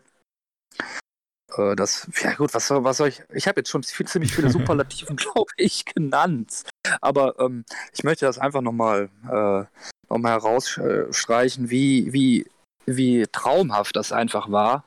Und ähm, ich habe da übrigens auch ähm, nachts mit angefangen mit dem Lesen. Da konnte ich nämlich irgendwie nicht schlafen vorgestern. Und das dann nach, nachts um Viertel nach zwei oder so zu lesen, hat nochmal einen ganz anderen Effekt gehabt. Das hat mich irgendwie daran erinnert, weil ich als Jugendlicher irgendwie bis nachts um fünf Resident Evil gespielt habe. Und das hatte irgendwie dann auch nochmal diese, diese Wirkung sich entfalten können. Also, ich weiß gar nicht, äh, das war ja kein richtiges Wrestling-Match und ich weiß gar nicht, wie, wie gut Tim sonst Wrestling-Matches so schreibt. Äh, ich hoffe, er ist mir jetzt nicht böse, aber es ist mir jetzt nicht so aufgefallen, als ob das so völlig von, vom anderen Stern wäre und keiner könnte da mithalten, so tolle Matches zu schreiben. aber das war halt etwas, ja. Es hat natürlich dieses Cinematic-Match, was wir eh auch schon bei dem Sand, äh, da Sandcastle Sandburgen Match besprochen hatten, ist hier natürlich auch voll und ganz der Fall. Ähm, aber es war einfach, es war einfach grandios. Es ist einfach grandios, wie die Charaktere miteinander interagieren, da dieser Hass zwischen diesen beiden Personen, der ist so greifbar und auch irgendwie halt diese Abhängigkeit und Liebe von Timo Schiller äh, zu diesem wirklich bösartigen Menschen. ist einfach, ist einfach toll. Also ich, äh, ich kann es, ich, ich muss einfach wirklich sagen, es ist das Beste, was ich seit meiner Wiederkehr gelesen habe und das andere ist so lange her, das kann ich nicht mehr, kann ich mir nicht mehr genau daran erinnern. Ähm, also, pff, ich weiß gar nicht, wie man das jetzt schlagen soll. Ja, also ich bin da jetzt so, bin da so fasziniert von, das ist jetzt vom Match her, war das einfach was ganz, ganz Besonderes. Äh, ist auch schwierig, das nochmal irgendwie in irgendeiner Art und Weise nochmal so in der Art nochmal zu machen. Ja, jetzt schmieren ähm, nicht noch mehr Honig ums Maul, Mann. Nee, nee, also jetzt, ich meine jetzt nur noch mal so ein Gimmick in einem Gimmick-Match in einem Wald. Ja. Das sollte man nicht nochmal machen. Also da gibt es ja nicht noch viele andere Möglichkeiten. Aber wie gesagt, man muss halt irgendwie auch ein bisschen sagen, das hatte irgendwie dann eigentlich gar nichts mehr richtig mit Wrestling zu tun. Das war halt nochmal was ganz anderes. Deswegen, ähm, ja, ist das jetzt irgendwie, hat das schon einige Pfade so verlassen, wo wir uns eigentlich normalerweise ja committen zu sein, nämlich in irgendeinem, wie auch immer, Wrestling-Universum. Ja. also das ähm, meiste, was du sagst, würde ich auch auf jeden Fall eins zu eins unterschreiben. Gerade was das Storytelling angeht, ist das natürlich allererste Sahne. Und das, was ich ja in meinem Feedback zuvor ja auch schon geschrieben habe, das wurde hier einfach nur perfekt zum Abschluss gebracht. Ja, easy Fehde des Jahres.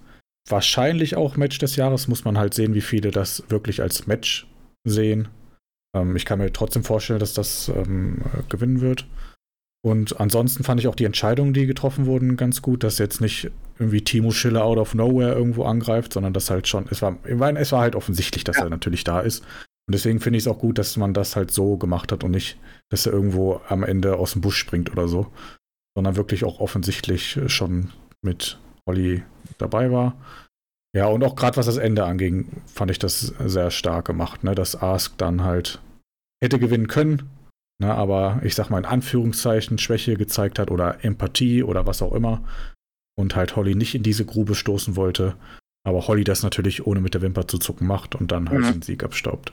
Also, ich wüsste jetzt nicht, was man da hätte besser machen können. Nee, das kann man wohl so sagen.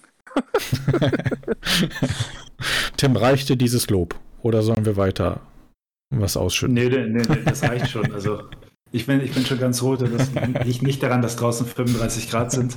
Ähm, ich kann vielleicht so ein bisschen was zum Hintergrund von diesem Match erzählen. Also, ja, bitte. Warum, warum gab es überhaupt dieses Cinematic-Match? Das war mehr oder weniger eine strategische Entscheidung, weil wir haben beim letzten Pay-Per-View das Match Timo Schiller gegen Ars gehabt. Und ich glaube, kurz vor diesem Match hat mich Florian gefragt, ob wir eigentlich auch noch Ars gegen Holly machen. Also es war gar nicht der langfristige Plan, dass es kommt. Und ich habe dann gesagt, okay, klar, können wir gerne machen. Und dann gab es ja nach dem letzten Pay-Per-View diesen Stare-Down zwischen diesen beiden. Ähm, und damit haben wir das Match dann ja im Grunde angesetzt gehabt. Und dann war aber eine Frage offen, nämlich wer soll eigentlich das Match gewinnen? Und da waren wir uns nicht so ganz hundertprozentig einig. Ähm, ich hatte das ein bisschen aus der Perspektive gesehen, die, glaube ich, ich hoffe, ich irre mich jetzt nicht, aber Marco im letzten Review, Pay-Per-View gesagt hat, nämlich, dass Holly ja so der Endboss ist und ASK 2 aus dem Stable besiegt. Wenn er auch noch den dritten besiegt, hätte er das ganze Stable in, in der ersten Fehde besiegt. Und deswegen wollte ich eigentlich nicht verlieren, obwohl ich normalerweise eigentlich kein Problem damit habe, storymäßig zu verlieren, aber ich fand es einfach vom Charakteraufbau unpassend. Aber ich konnte eben auch Florians Meinung verstehen, der gesagt hat, na eigentlich ist es ja der klassische Face-Payoff, wenn am Ende Ask gewinnt. Also wir hatten beide, glaube ich, einen berechtigten Grund, gewinnen zu wollen. Und dann haben wir gesagt, okay, dann gewinnt Holly Hutcherson, aber auf eine Art und Weise, die Askogo stark darstellen lässt und eben nicht in einem normalen Match. Und dadurch hat sich dann eben diese Idee ergeben, was Besonderes zu machen. Aber das war jetzt nichts Langfristiges, was, irgendwie drei Monate vorher feststand. Was ich sehr schön fand, war, wie sich das letzten Endes organisch ergeben hat, dass dieses Match im Wald stattfand und dass es auch sehr gut passt. Weil wir hatten ja jetzt die letzten zwei Shows zum Aufbau diese, ich sag's mal, Home Invasion gemacht. Erst kam Ask auf den Feuerplatz, wurde da hereingelegt. Dann ist er dafür nach Kalifornien gefahren, hat die ganzen Pferde und Kühe freigelassen und hat damit Holly provoziert. Und Holly ist dann wiederum gekommen zu GFCW und hat gesagt, ich möchte das Refugium, den Wald von Ask entweihen. Also im Grunde war das so eine Spirale, die sich aufgestachelt hat. Ähm, das hat sich dann einfach auch von der Argumentation sehr gut ergeben, warum das Match jetzt plötzlich in einem Wald stattfindet. Eigentlich hat das Match da stattgefunden, weil es gut zu dem Gimmick von Ask passt, aber ich glaube, wir haben es von der Argumentation sehr gut umgesetzt. Ähm, das Match an sich ist mit Sicherheit das längste Match, was ich je geschrieben habe. Es es gab ja keine Kommentatorenblöcke, das muss man sich immer vor Augen führen. Es hat aber trotzdem, glaube ich, 6200 Wörter und alleine in Word eben ohne Kommentatorenblöcke und die entsprechenden Absätze 21 Seiten. Ähm, das war schon extrem lang, extrem lang für meine Verhältnisse. Es ist mir aber sehr, sehr leicht eigentlich von der Hand gegangen. Also ich habe es am Stück geschrieben innerhalb von, ja, am, am Nachmittag, wo die Show dann abends erscheinen sollte so am Stück runtergeschrieben und es gab auch vorher keine Match-Story, die ich groß im Kopf hatte, sondern ich habe es mehr oder weniger instinktiv gemacht. Ich wusste, wie das Ende sein sollte und habe darauf hingearbeitet. Ich glaube, es ist mir auch relativ leicht gefallen zu schreiben, weil Dennis, du hattest eben gesagt, ich weiß nicht, wie Tim sonst seine Wrestling-Matches schreibt. Das Problem ist, ich hasse eigentlich Matches zu schreiben, was daran liegt, dass ich kein Wrestling schaue, und zwar seit ungefähr 15 Jahren. Also ich hatte meine aktive Phase als Wrestling-Schauer, ich glaube von 2004 bis 2006. Ähm, und dann bis 2009 vielleicht noch so nebenbei. Aber seitdem schaue ich kein regelmäßig, regelmäßig kein Wrestling mehr. Also ich lese noch die Berichte auf Moonsault oder wo auch sonst. Aber jedes Mal, wenn ich versuche, mir ein Wrestling-Match in voller Länge anzuschauen, dann erreicht es mich einfach nicht mehr. Das hat für mich nicht die gleiche Bedeutung, wie wenn ich eine Serie schaue oder sowas. Deswegen schaue ich in voller Länge tatsächlich nur sowas wie ein Royal Rumble oder vielleicht meine WrestleMania. Aber ansonsten habe ich einfach gar nicht mehr so ein Gefühl für Wrestling und deswegen fällt mir das häufig schwer, ein Match zu schreiben. Ähm, dieses ist mir aber ist mir aber sehr leicht gefallen, weil also ich möchte jetzt nicht zu hochgestochen klingen, aber das war so ein bisschen literarisch für mich, weil es eben diesen Cinematic-Charakter hatte, gab es auch verschiedene Perspektiven. Am Anfang mit dem Ankommen wurde es ja aus Hollys und Timos Perspektive geschrieben, dann im Wald eher so aus der Perspektive von Ask und dann wieder aus Timos Perspektive und am Ende wurde quasi auf alle drei geschaut. Das hat mir, hat mir eigentlich ganz gut gepasst. Hm. Ich finde auch, dass die, dass die Story im Match gut funktioniert hat. Vor dem Pay-Per-View hat Holly ja immer damit kokettiert, dass er gesagt hat, Ask ist eigentlich kein Mensch, sondern das ist eigentlich ein wildes Tier, ein unkontrolliertes wildes Tier. Und dann gab es ja diesen Claim, wilde Tiere können keine Gnade zeigen. Und das hat Asuka eigentlich klar widerlegt. Er hat ja zweimal im Match Gnade gezeigt. Einmal gegen Timo Schiller, der sich ja so eine Gehirnerschütterung mhm. zugezogen hat. Und dann hat Asuka erst aufgehört zu kämpfen und erst als Timo dann nochmal angegriffen hat, hat er ihn endgültig fertig gemacht. Und eben auch am Ende, als er Holly nicht in die Grube geschmissen hat, hat er eigentlich gezeigt, dass er nicht das wilde Tier ist, sondern dass es eher Holly ist, weil Holly hat ihn dann ja ohne Rücksicht auf Verluste in diese Grube reingeschmissen. Und, und dementsprechend an einer Stelle wurde sogar Holly dann als das Tier beschrieben, weil er ist im Verlauf dieses Matches im Grunde zu dem Tier geworden, was, was er immer Ask vorgeworfen hat. Ähm, und ich finde, das hat eigentlich auch ganz gut, ganz gut so funktioniert. Ansonsten war mein Ansatz in diesem Match auch, dass es nicht so ein Spot-Festival wird. Also ich wollte, ich möchte nicht auf Serial Killer einhauen. Das ist auch gar nicht böse gemeint. Ich mag ihn total, aber es sollte eben kein Serial Killer Match einem Wald sein keine, keine High-Spot-Show, sondern ich wollte eher so eine stumpfe Art von Gewalt beschreiben. Es gab ja auch so Szenen, wo zum Beispiel dann Holly einfach nur noch nicht mehr wusste, was er machen soll und einfach fast schon beiläufig immer mit, mit dem Fuß gegen den Kopf von Ars getreten hat oder einfach grunzend mit der Faust auf ihn eingeschlagen hat. Also wirklich fast so, fast so eine Art, die Menschen gehen zurück in den Wald und kämpfen da wie Neandertaler, so stumpf. Ne? Das ja. war so ein bisschen mein Einsatz, was im Match dann auch immer deutlicher wurde. Am Anfang waren noch so ein paar Wrestling-Aktionen drin, am Ende wurde nur noch aufeinander eingekloppt. Ähm, und das war mein Ziel, das umzusetzen und freut mich, dass es offensichtlich gut angekommen ist. ja, ich freue mich über euer Lob. Ich kann, das ist glaube ich jetzt kein Spoiler offiziell verkünden, dass es auch das Ende der Fehde ist. Also es wird kein weiteres Match geben und auch keine weiteren Segmente zwischen diesen beiden Charakteren. Aber ich kann nur sagen, dass die Fehde mir insgesamt sehr, sehr gut gefallen hat. Es war, glaube ich, auch die längste Fehde, die ich mit jemand externen gemacht habe. Wir haben ja angefangen aufzubauen seit Januar oder seit Dezember sogar. Hat sich ja aus dem Zufall ergeben, die beiden Charaktere Holly und Ask sind gleichzeitig angeteasert worden, nämlich bei Tidal Nights. Und dann bin ich da mal in einer, in einer Show oder in einem Forenskit drauf eingegangen. Daraufhin hat sich das dann ergeben, dass wir eine Fehde geplant haben. Und dass sie jetzt im Endeffekt dann acht oder neun Monate läuft, hätten wir, glaube ich, beide nicht mit gerechnet. Aber wir sind beide sehr zufrieden. Da spreche ich mal einfach mal, spreche ich mal einfach auch für ihn mit. Ähm, ja, und ich glaube, dass es gut war. Ob es jetzt die Fehde des Jahres ist, kann ich nicht sagen, weil ich, weil man mich, sich selbst immer schlecht einschätzen kann. Aber aber wir haben auch noch ein halbes Jahr. genau. Weil er jetzt noch nicht. Äh, ne? über, über, das Feedback sind wir natürlich sehr zufrieden. Das kann, das kann ich, glaube ich, für uns, für uns beide sagen. War für beide Charaktere ein guter Einstieg. Ja, und das, das war aber du hast natürlich. Naja, aber du hast natürlich schon recht. Das hat natürlich ein bisschen mehr was von einem Staffelfinale von so einer Netflix-Miniserie als, ähm, als jetzt von einem Wrestling-Match. Vielleicht war es das auch so ein bisschen, was eingepackt, was mich da jetzt so gepackt hat, ähm, weil es jetzt einfach mal was ganz anderes war aber trotzdem natürlich mit, mit Wrestlern. Ja. Obwohl bei, bei Holly kann man sich ja drüber streiten, ähm, was es jetzt tatsächlich für jemand ist, aber ja, das sind, das ist doch, doch etwas, was, ja, wo ich mich einfach unheimlich drüber gefreut habe und was natürlich ähm, auch in jeden anderen Pay-Per-View gepasst hätte. Ja, nicht unbedingt jetzt beim Pay-Per-View am Strand, aber irgendwie passt glaub, es trotzdem. Ein Beach Brawl ja. hätte nicht die gleiche brutale Wirkung gehabt, wenn sie sich mit dem Wasserball oder wenn sie sich in der Sandburg vergraben und zu ersticken nee, nee, natürlich. Vielleicht. Nee, das kann man halt eben nicht so, das, genau, und das meine ich jetzt nochmal ähm, mit dem Sandcastle-Match, das war natürlich over the top und ein bisschen, ähm, bisschen lustig auch alles, natürlich zwar auch irgendwie brutal, aber ähm, eben dieser Brachialhumor und hier ist es halt einfach so ernst, dass man da wirklich Schmerzen, dass einem das Lesen Schmerzen bereitet, dass man leidet mit den Charakteren und da sind halt keine, äh, keine flachen Gags zwischendurch eingebaut, ja, ist ja schon so, Tim, dass du das drauf hast, ja. ein Humor, humorvolle Skits zu machen oder ähm, alberne Skits oder sonst was. Und das war hier halt eben gar nicht der Fall. Und ähm, ja, aber auch völlig richtig, meines Erachtens jetzt, da gibt es nichts mehr zu erzählen. Man kann, man kann diese Geschichte nicht mehr toppen. Ich finde es halt irgendwie schwierig jetzt zu erahnen, was jetzt die nächste, nächsten Steps für Holly sind. Ja, das wäre meine nächste und, Frage gewesen. Und halt aber auch für Ask. Also gerade für bei Holly sehe ich es jetzt halt nicht so eng. Da ist eigentlich vieles immer möglich, aber bei Ask ist es halt schon so, da müsste sich jetzt quasi, ich weiß gar nicht, was hat er vor für eine andere Fehde mit anderen Charakteren, glaube ich noch gar nicht. Nee, nee. du hast ja gesagt, quasi seit Anfang des Jahres. Und er müsste jetzt quasi wieder, äh, liegt jetzt natürlich in der Grube drin, aber er müsste jetzt irgendwie zurück auf den Planeten kommen und dann jetzt wieder mit, mit normalen Catchern sich herumtreiben, die ihm vielleicht nicht äh, sein komplettes, sein, sein, seinen Wald entweihen wollen oder was weiß ich, sondern ihn einfach nur äh, flach in die Mitte des Ringes legen wollen und dann zählt der Referee 1, 2, 3.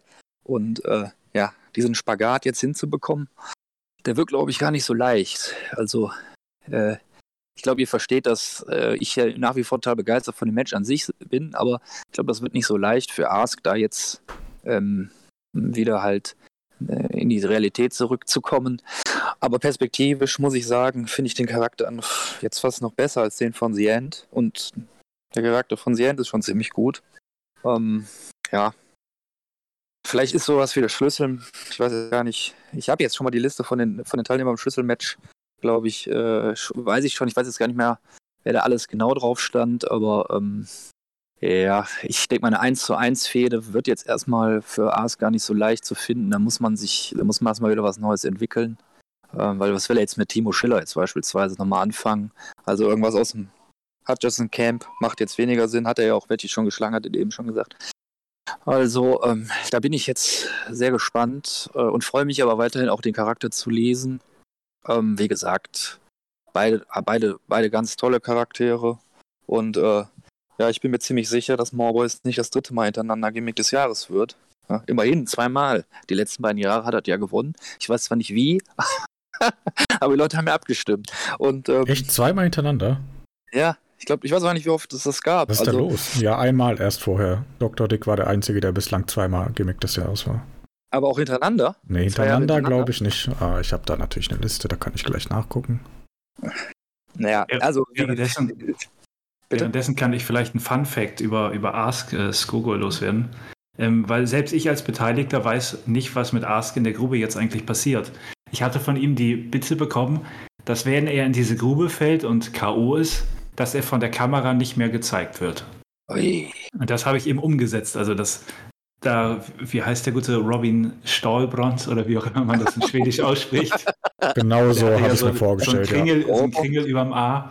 Ähm, der wollte dann ja den Krankenwagen rufen, hat da dieses X-Zeichen gemacht für K.O. Ja. und Verletzung. Ähm, ja. Aber Ask habe ich nicht mehr gezeigt, weil das eben die Bitte von ihm war. Aber worauf das jetzt hinführt, das weiß ich selber nicht. Und dementsprechend bin ich auch sehr gespannt, was jetzt die nächsten Schritte für ihn eigentlich sind. Ja, Pause Vielleicht könnte dann sein, ja. Ja, Pause könnte sein. Wäre auf jeden Fall sehr gut vertretbar. Jetzt erstmal, erstmal nicht wiederkommt. Vielleicht kommt er mit Gewalt zurück. Ja, ja nee, ähm, spannend. Also, Danke nochmal für, den, für, den, für die Info. Da habe ich jetzt gar nicht drüber nachgedacht bisher. Also Dr. Dick war nicht zweimal hintereinander, das war 2015 und 2019. Mhm. Ja, also wie gesagt 20 und 21. Ja, meine ähm, Liste geht nur bis 19, also ich glaube dir einfach mal. Ja, einmal naja, wie auch immer. Ich, ja. Aber ähm, ja, äh, ich glaube, ich kann das halbwegs also äh, in Relation setzen. Das wäre niemals, also ist jetzt auch egal, wie man das jetzt historisch sieht, aber das ist jetzt auf jeden Fall ähm, schon meist, also ich habe ich hab da glaube ich Meisterwerk geschrieben im Chat und äh, wenn wir darüber reden, dann will ich da von der Meinung auch nicht abweichen. Ja. Aber wir können auch gerne zum nächsten Match jetzt übergehen. Bevor wir noch irgendwas sagen, was, äh, was die Sache verwässert. Also wollen wir nicht spekulieren, was Holly als nächstes plant. Du, nee, du, ich weiß es nicht. Äh, ich habe auch keine Ahnung. Fragen, also, äh, ja, hm, hm, hm, also okay, ich meine, alleine würde, ihr, würde er quasi in mehr oder weniger Rookie nicht bezwingen können. Ja. Also braucht Timo Schiller dafür oder ist die Frage, liegt es halt an dem Setting im Wald? Er kennt sich halt im, im Wald von in Mittelschweden oder wo das immer noch stattgefunden hat, jetzt nicht aus. Ich glaube, es war ja schon mal die Kritik, äh, was ist das eigentlich für ein, für ein Kämpfer? Wie stark ist er? Ja, die, alleine die Frage eigentlich... wurde ja bisher immer noch nicht beantwortet, das stimmt. Nee, genau, aber es, ist, es, es wirkt natürlich schon so, dass es relativ klar ist. So ist es ja jetzt auch inszeniert worden. Alleine hätte er es nicht geschafft. Deswegen ist, es, ist er jetzt World Champion Material? Nee. So jetzt noch erstmal nicht. alleine natürlich nicht. Also braucht er quasi immer einen, der ihm als Heal äh, auch irgendeinen starken Bodyguard-mäßig, der ihm, die, wo er sich dann irgendwie die Siege zusammencheatet. Okay. So wäre jetzt eine, wäre so ganz klassisch eine Möglichkeit. Ähm, aber ich, so bei uns, wie so der Main Event tickt, wäre jetzt mal eine neue Komponente, aber da ist es doch dann schon so, dass die Leute, die da in dem Main Event sind, in der Regel einfach diese super Wrestler sind. Ja. Selbst Keith Hathaway, der irgendwie wohl vor zehn Jahren irgendwie ein Jobber war oder was, hat sich jetzt da so, ist da immer stärker geworden, stärker geworden. Jetzt ist er einfach der World Champion, wo keiner sagt, wie kommt der jetzt eigentlich zu dem Titel, sondern hat sich das halt erarbeitet und das fällt mir jetzt schwer, ähm, dass das glaubhaft irgendwie so inszeniert werden könnte. So. Was, was soll Holly Hutcherson mit dem Intercontinental-Titel? Ja. Also wenn es irgendwie interessant wäre, dann wäre ja nur so ein Titel.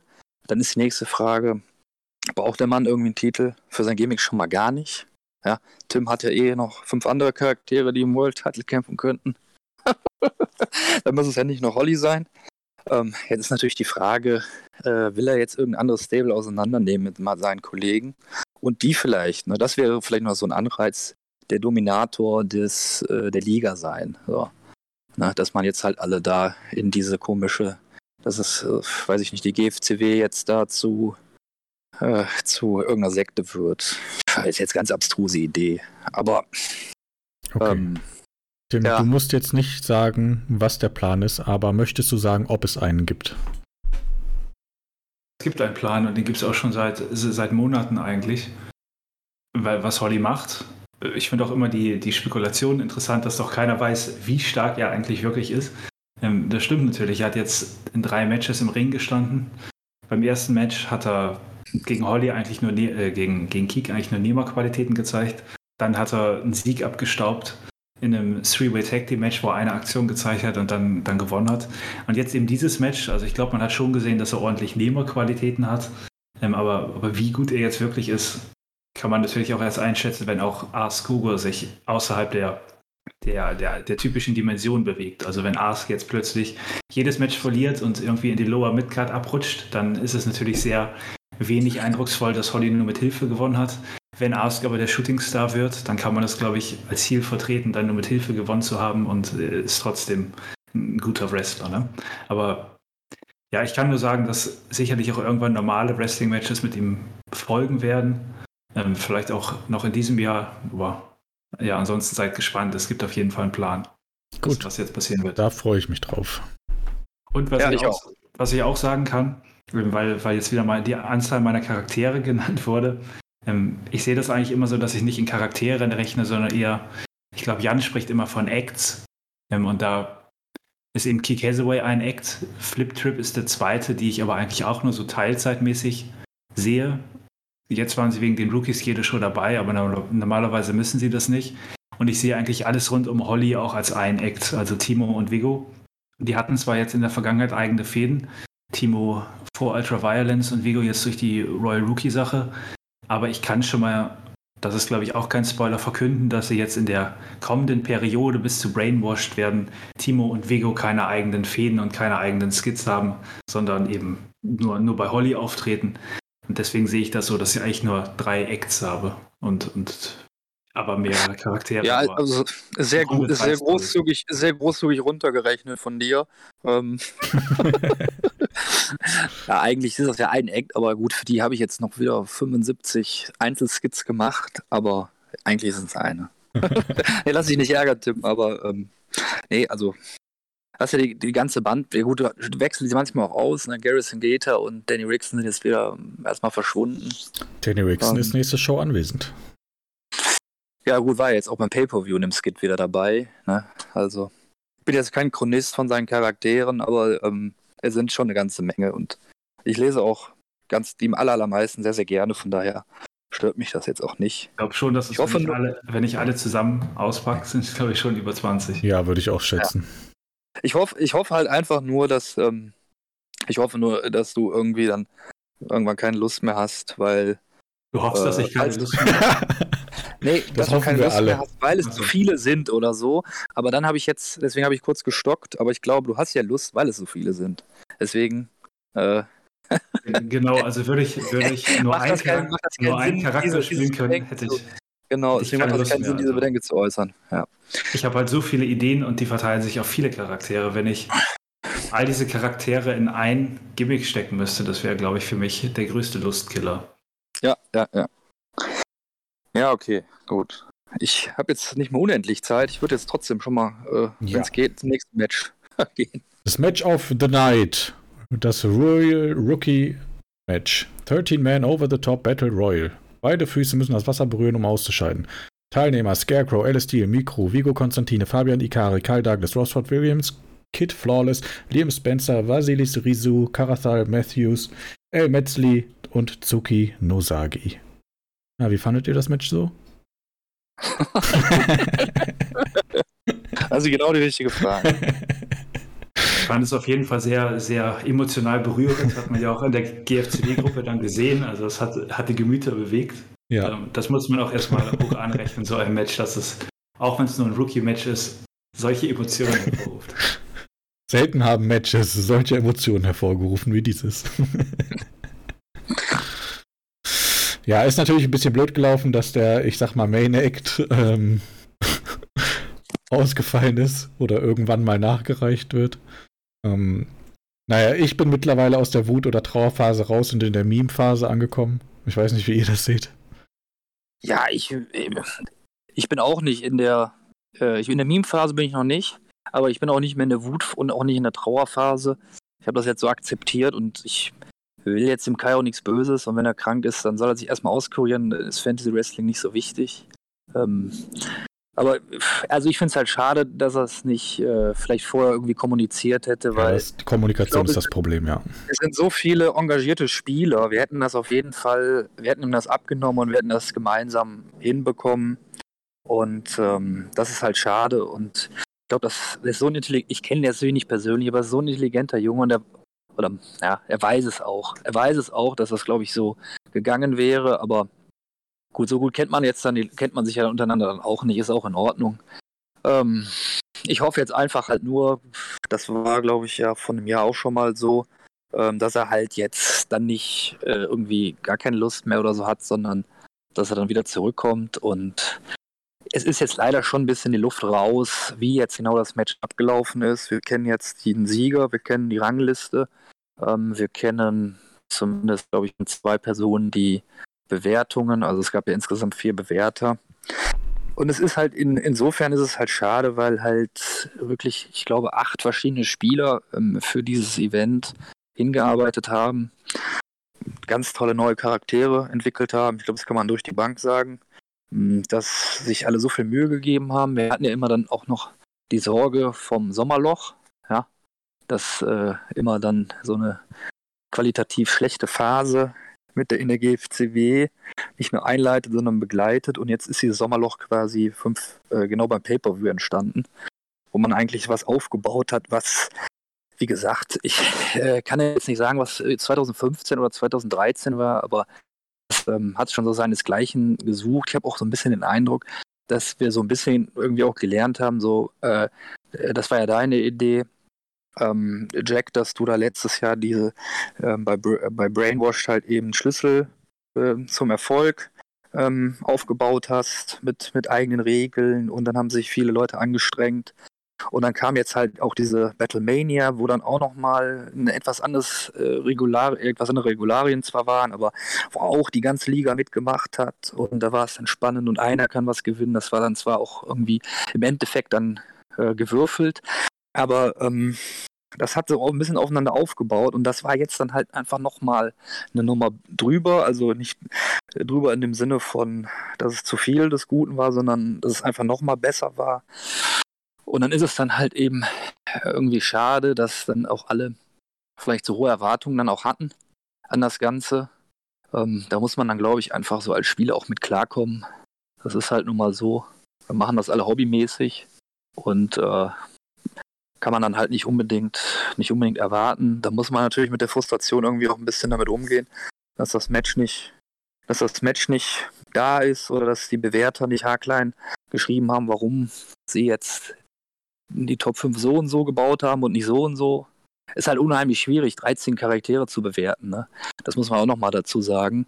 Das war mir jetzt auch nochmal wichtig. Ähm, das ist natürlich eine völlig undankbare, völlig undankbarer Job. Also ich habe das ja selber gemacht beim Schlüsselmatch letztes Jahr. Da waren es, glaube ich, vier. Ne? Ja. Das war schon nicht leicht. Das sind vier. Und jetzt soll man die Top 5 auf drei, auf, von 13 Leuten nehmen und manche Charaktere sind irgendwie, sind irgendwie tendenziell halt nur so beiläufig oder haben nur so einen ganz bestimmten Act. Wie ordne ich das dann im Gesamtkontext ein, im Vergleich zu Charaktere, die so auf Dauer ähm, ausgelegt sind, zum Beispiel wie Scarecrow, wo man weiß, okay, da ist so eine richtige Single, ist eine ganz große Karriere vielleicht möglich. Und dann hat äh, Tim und Kai ähm, haben dann halt Charaktere dabei, die quasi so eine relativ, also soll nicht abwertend gemeint sein, aber eindimensionalen Charakter irgendwie zeigen, die aber genau dann passen. Oder dann hat man halt eben äh, von, von Flo also Real One Flow äh, mit Mikro da nochmal was ganz, ganz Neues. Das ist ja unheimlich schwierig zu bewerten. Ähm, jemand, der nicht spricht als, als, als Fantasy-Wrestling-Charakter, finde ich jetzt persönlich eine, eine ganz interessante Sache, mal so etwas zu machen, aber also ist relativ einfach, äh, hier zu sagen, okay, gefällt mir oder gefällt mir nicht. redet halt einfach nicht. Ja. ja. also das ist halt, also ähm, weil er geschrieben hat, ich würde gerne wissen, was ich besser machen kann. Zum Beispiel, der Charakter kann reden. Aber ähm, ist jetzt natürlich flapsig gesagt. Im Endeffekt unheimlich schwierig, das miteinander zu vergleichen. Auch irgendwelche Kriterien oder so da wirklich dann aufzubauen. Da muss man einfach die Kirche im Dorf lassen, meines Erachtens. Das ist nicht möglich. Und dann müssen wir halt dann auch überlegen, wie viel Zeit sollen die Leute denn dann dafür verwenden. Ähm, ich habe die E-Mail ja von Danny nicht bekommen mit den ganzen Roleplays, aber das ist ja wirklich eine ganze Menge. Ja, von den ganzen Shows. Da sind jetzt zwar nur drei Shows gewesen, aber für 13 Charaktere. Also da haben wir, glaube ich, den Leuten eigentlich relativ viel zugemutet, so etwas entscheiden zu müssen. Und da finde ich dann auch, dass sich da trotzdem vier bereit erklärt haben, finde ich gut. Und natürlich ist es so, dass, dass jemand nicht alles ins Haarkleine miteinander verglichen hat, sondern impulsiv quasi gesagt hat, ja, okay, die Charaktere finde ich besser, dann sind die jetzt zweiter, dritter, vierter und weiß weiß ich was. Da kann man sich natürlich jetzt dann stundenlang drüber aufregen, dass das jetzt nicht ganz fair ist, miteinander zu vergleichen. Aber man muss man die Realität dann meines Erachtens schon auch erkennen. Und das sollte man auch nicht so oft die Goldwaage legen, dass das jetzt irgendwie negativ für den eigenen Charakter dann ähm, ausgelegt werden sollte. Ich finde nämlich, und das ist äh, auch von den Bewertern nochmal, finde ich ganz, ganz toll, dass einfach jeder von den 13 Charakteren es bei einem unter die Top 5 geschafft hat. Man kann sicherlich, hätte ich jetzt auch nicht mit gerechnet, da kann man sicherlich fragen, wieso. Ähm, ist das so? Aber ich finde das eigentlich ähm, als Bestätigung für alle, die da mitgemacht haben, ist das eine ganz tolle Sache. Und ähm, ja, wie gesagt, ich habe das ganz am Anfang gesagt. Ich glaube, wenn das Match auch noch da gewesen wäre und ähm, ich habe ja. übrigens gerade noch einen Fehler entdeckt. ich sag mal, es ja. ist ein Classic Danny. Denn ich sehe mir gerade diese Punktetabelle an und die ist komplett falsch. Also komplett. also ich habe jetzt nicht ausgerechnet, ob was am Sieger enden würde. Ich glaube nein. Aber was Danny gemacht hat, ist, er hat überall geschrieben Platz 2, 7 Punkte. Und dann hat er dafür 9 Punkte gegeben. Weil zwei, Platz 2, 2 plus 7 sind 9. Und der Platz 5 gibt einen Punkt, also 6 Punkte, weil 5 plus 1 ergibt 6. Ah, okay. Also äh, die Liste muss man nochmal überarbeiten. Die ist komplett falsch. Oh. Ja. Naja. ich sehe es gerade. Ja, okay, also das gut. ist wirklich Classic Danny, sorry, wenn ich das so sage. Ja, gut, okay, aber wie gesagt, das äh, ändert, glaube ich, jetzt nichts an, Sieger, an den nein, Punkten, nein, die ich Sieger, jetzt dazu nein. genannt habe.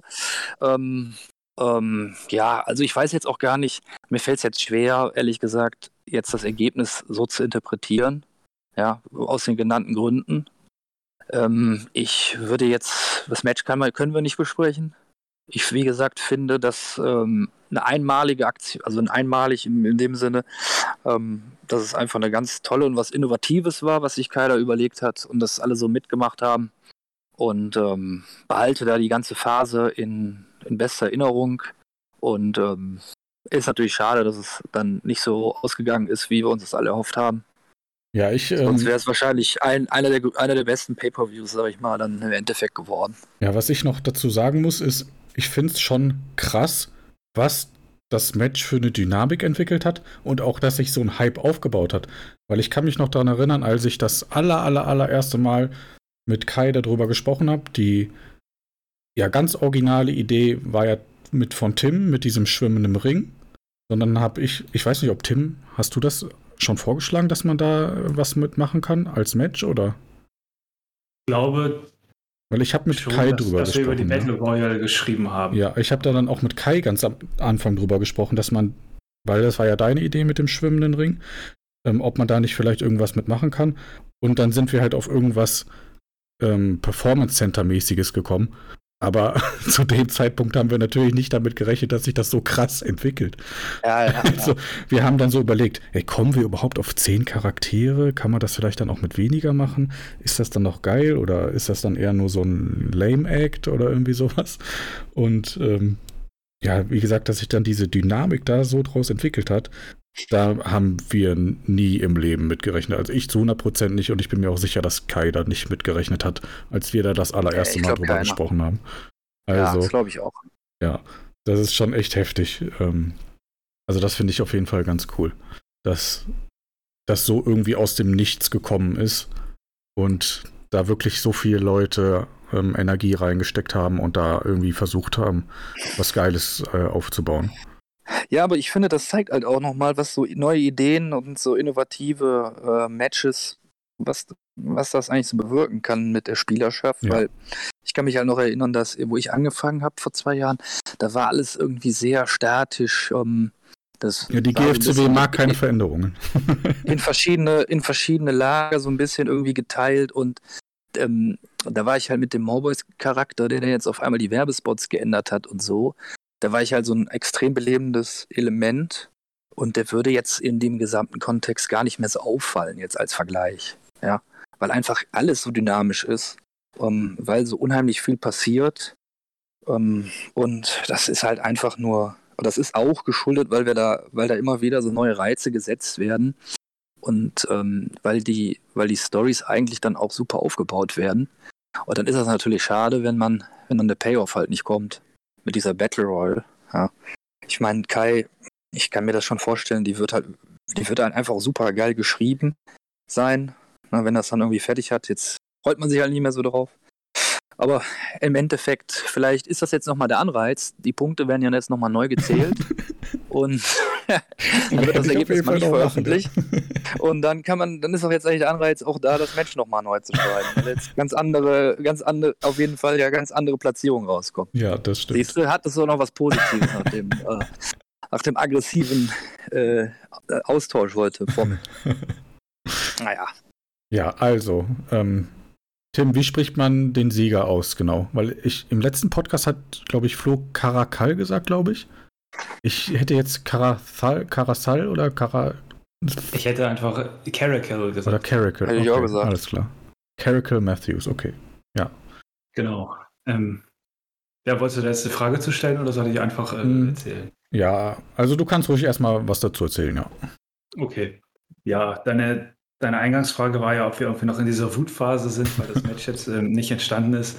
Ähm, nee, das nicht. Ich war auch nie in so einer Wutphase. Ich war eher in so einer Enttäuschtphase, weil ich das Match gerne gelesen hätte, aber dann auch relativ schnell in so einer Verwirrtphase, weil das Match nicht kam, obwohl Kai am gleichen Tag um 15 Uhr, glaube ich, in die Gruppe geschrieben hat, ich schreibe, sobald ich zu Hause bin, dann aber nichts gemacht hat, dann es nochmal bei Danny angekündigt hat und es dann auch nicht kam. Gut, jetzt hat er heute einmal in die Gruppe geschrieben, aber ich weiß nicht, was er hat. Also er hat mir auch auf meine Nachrichten nicht, nicht geschrieben. Er hat ja auch keine Auskunftspflicht. Ähm, also er braucht nicht sagen, was er hat. Ja, eben. Aber Stimmt. War, war so von der, von der Koordination hat es mich halt so ein bisschen verwirrt. Und dann war ich so ein bisschen in der Kopfschüttelphase, ähnlich wie Dennis, glaube ich, auch, ob der Schärfe, mit der die Diskussion zur Bewertung geführt wurde. Ähm, ich fand bei dieser Bewertung, war ja, ein, war ja ein großes Argument, dass es im Forum, im Thread fett gedruckt stand, dass es Pflicht ist, zu, be zu begründen, die Bewertung. Aber nur weil es im Forum ist, heißt es ja nicht, dass es auch die Bewerter so mit, mitbekommen haben. Also der Thread wurde ja von Kai gemacht. Ja, das stimmt, aber, mein, aber davon geht man natürlich wurden, aus. Aber die Bewerter wurden meines Wissens nach nicht von Kai gesucht, sondern die wurden ja von anderen Leuten dann über WhatsApp angeschrieben und haben da so gesehen die Aufgabe gekriegt, ähm, zu bewerten. Sie haben sich ja nicht aufgrund des Threads irgendwie beworben. Das heißt, die dachten, meine Aufgabe ist es zu bewerten. Und das, dass sie zusätzlich auch noch begründen müssen, stand in einer anderen Informationsquelle. Von daher finde ich schon nachvollziehbar, wenn Sie sagen, ich habe es nicht gewusst. Nichtsdestotrotz hätte ich mich gefreut über Begründung, weil ich mich über jede Art von Feedback freue und eine begründete Bewertung ist eben, ist eben eine Bewertung, äh, ein, ein Feedback. Ja, aber das so, das so nur so nebenbei. Das Match werde ich, unabhängig davon, ob es jetzt noch kommt oder nicht, schon in guter Erinnerung behalten. Ich finde, es hat viel Dynamik ausgelöst. Das Performance Center war in den letzten Monaten reduziert auf einige wenige Charaktere. Und da waren teilweise auch die gleichen Charaktere, die schon seit einem Jahr drin sind, wie Timo Schiller beispielsweise. Jetzt hat man so eine zweite, so eine neue Generation. Und das finde ich spannend. Ich finde auch innerhalb der einzelnen Teams haben sich jetzt noch einige offene Fragen ergeben, mit denen man gut arbeiten kann, falls Charaktere drin bleiben. So also ein paar Sachen kann ich einfach aufzählen. Wer ist der Anrufer bei Kyle Douglas zum Beispiel? So, sowas finde ich einfach immer spannend, was da jetzt passieren kann. Auch Scarecrow hat ja jetzt noch einiges an Tiefe dazu gewonnen und der war auch, ich sag mal, viele weiße Verhältnisse relativ freundlich zu seinen Teamgenossen, auch zeitweise, zumindest so von der Ausdrucksweise. Was das für ihn jetzt bedeutet. Ähm, Alice Steele hat jetzt einen neuen Ansatz mit diesem Serial Killer-Ding. Da gibt es schon ein paar Punkte, an die man anknüpfen kann. Jetzt kann ich über das Match an sich nichts sagen, sondern nur über die Punktetabelle.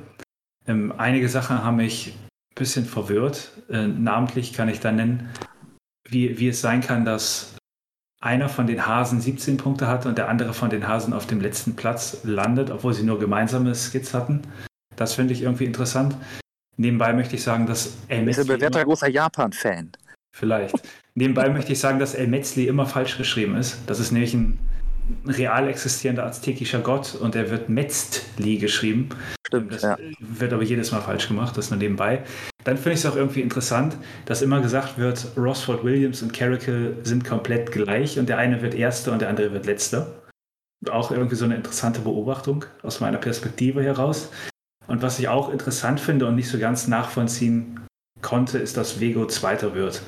Das habe ich auch nicht verstanden. War ja, war ja die ganze Zeit mit Fabian Ikari zusammen. Ähm, er war aber im Grunde eigentlich so eine Nebenfigur. Also er war das Mittel zum Zweck, damit Fabian gute Skits hat. Und dann hatte er mit Holly jetzt noch ein Skit, was auch wahrscheinlich gut war, zumindest dem Feedback von Florian nach, wo er aber auch nur so eine Nebenfigur war. Das zeigt mir eigentlich so ein bisschen, dass die Entscheidungsgrundlage nicht so eine Booking-Sicht war, nach dem Motto, welcher Charakter hat es am meisten gewollt oder welcher Charakter braucht es am meisten, sondern dass wirklich isoliert vielleicht auf die Skit-Qualität geschaut wurde ohne da die einzelnen Charaktere zu betrachten. Also so ja. erkläre ich mir, dass das Vego eigentlich sehr weit oben steht. Ja, das gehe ich, geh ich auch von aus, dass das der Grund ist. Genau. Ja. Der, der Sieger, ich weiß jetzt nicht, ob die Diskussionen, die davon im, in der GFCW-Gruppe waren, ob sie die sich an dem entzündet haben. Nee, also mein Eindruck ist es, dass es einfach nur generell darum geht, okay. dass man halt nicht weiß, was Sache ist. Und also, ja, ich, ich meine, ich verstehe halt den Standpunkt. Ne? Man steckt halt viel Arbeit rein und man weiß halt nicht, warum wurde was jetzt so gemacht. Ne? Du wirst halt nur mit Ergebnissen konfrontiert, aber du weißt halt nicht, okay, das hat jetzt deshalb geklappt oder das hat deshalb nicht geklappt. Das ist halt, glaube ich, das, woran es am Ende ja, äh, liegt. Ja, das stimmt wahrscheinlich. Bezüglich des Siegers kann ich noch sagen, ähm, bin ich überrascht davon, gewonnen zu haben? Ja, schon ein bisschen, weil Fliptrip ist sicherlich nicht darauf ausgelegt, einen Singles-Titel zu holen, das muss ich ganz ehrlich sagen. Ähm, ich habe diese Charaktere auch nicht unbedingt auf Sieg gespielt jetzt in, in, diesem Zyklus. Aber nichtsdestotrotz kann ich schon auch verstehen, dass er relativ weit oben gelandet ist und dann aus Konsensentscheid auch auf den ersten Platz ist, weil man muss sagen, Carrickle war ja immer mit Loonkind zusammen und Loonkind und der Humor von Fliptrip obendrauf, das ist stärker als alles andere Geschmacksfrage. Das ist von diesen 13 Charakteren der Charakter, den man wahrscheinlich mag oder die Skits oder die man komplett nicht mag. Also es ist stärker als alles andere eine Geschmacksfrage. Wenn man sich aber mit dem Lunenquint-Humor arrangieren kann, und das konnten drei der vier Bewerter offensichtlich, dann kann ich schon verstehen, dass man sagt, das waren gute Skits. Also ich fand das eine Loon-Skit, was Kai vorgeschrieben hat, wo ich nur relativ wenig gemacht habe, mit dem, wo Carrickle den Pappaufsteller um, umfährt, das fand ich relativ gelungen. Ich fand jetzt auch das beim Pay-Per-View, das leider nicht vollständig war, auch relativ eigentlich gelungen. Und es gab auch noch eine, eine Ankündigung in der ersten schon nach dem Pay-Per-View, wo, wo man sagen muss, er hatte zumindest drei mehr oder weniger Solo-Skits, was die meisten anderen Charaktere über diesen Zyklus nicht hatten. Genau, ich glaube auch das letzte, was du sagtest, ist, glaube ich, die, die, das entscheidende Skit gewesen. Ja. ja. Dass das einfach diese Emanzipation aus diesem Tag-Team und diese Wahrnehmung, dass es ein Knubbel ist, das ist dieses Skit, was so herausragt und was einfach so eine extreme Sichtbarkeit schafft von dem Charakter. Also von ähm, daher ja. muss, ich, muss ich sagen, es ist jetzt kein Sieg, den ich herbeigesehnt habe. Ich werde damit jetzt irgendwie, irgendwie umgehen. Ich werde mich mal mit, mit äh, dem Sie-End Florian auseinandersetzen. Ich hatte ihm bisher noch gar nicht geschrieben, weil ich nicht weiß, ob er schon gespoilert ist oder nicht. Deswegen habe ich mit ihm noch nicht geschrieben, aber ich werde ihn jetzt die nächsten Tage mal anschreiben, ähm, wie das ist, was wir da jetzt machen. Ja, genau. Ja. Ansonsten wollte ich jetzt gerade noch irgendwas sagen, aber das ist mir jetzt gerade nicht eingefallen. Deswegen. Ja, also, ähm, dass jetzt einer der Flip-Trip-Member gewonnen hat, überrascht mich ehrlich gesagt nicht so sehr. Damit habe ich im Vorfeld tatsächlich auch gerechnet. Also mit Rosford Williams hätte ich jetzt auf jeden Fall nicht gerechnet. Ähm, einfach weil ich der Meinung war, im Vorfeld Comedy wird safe gewinnen. Also zu 99 Prozent okay. war ich mir sicher, dass Comedy gewinnen wird und da hat Flip Trip halt gute Chancen, hätte ich mir halt im ja. Vorfeld so gedacht. Ähm, ja, ja, macht Sinn. Ist jetzt auch eingetreten. Ähm, ich habe jetzt übrigens die Liste neu ausgezählt. Es gibt tatsächlich nur eine Änderung. Also alle Punkte sind falsch, aber es gibt tatsächlich nur eine Änderung. Und das ist, ähm, dass Kyle Douglas auf die 6 rutscht und Alice Steele auf die 5.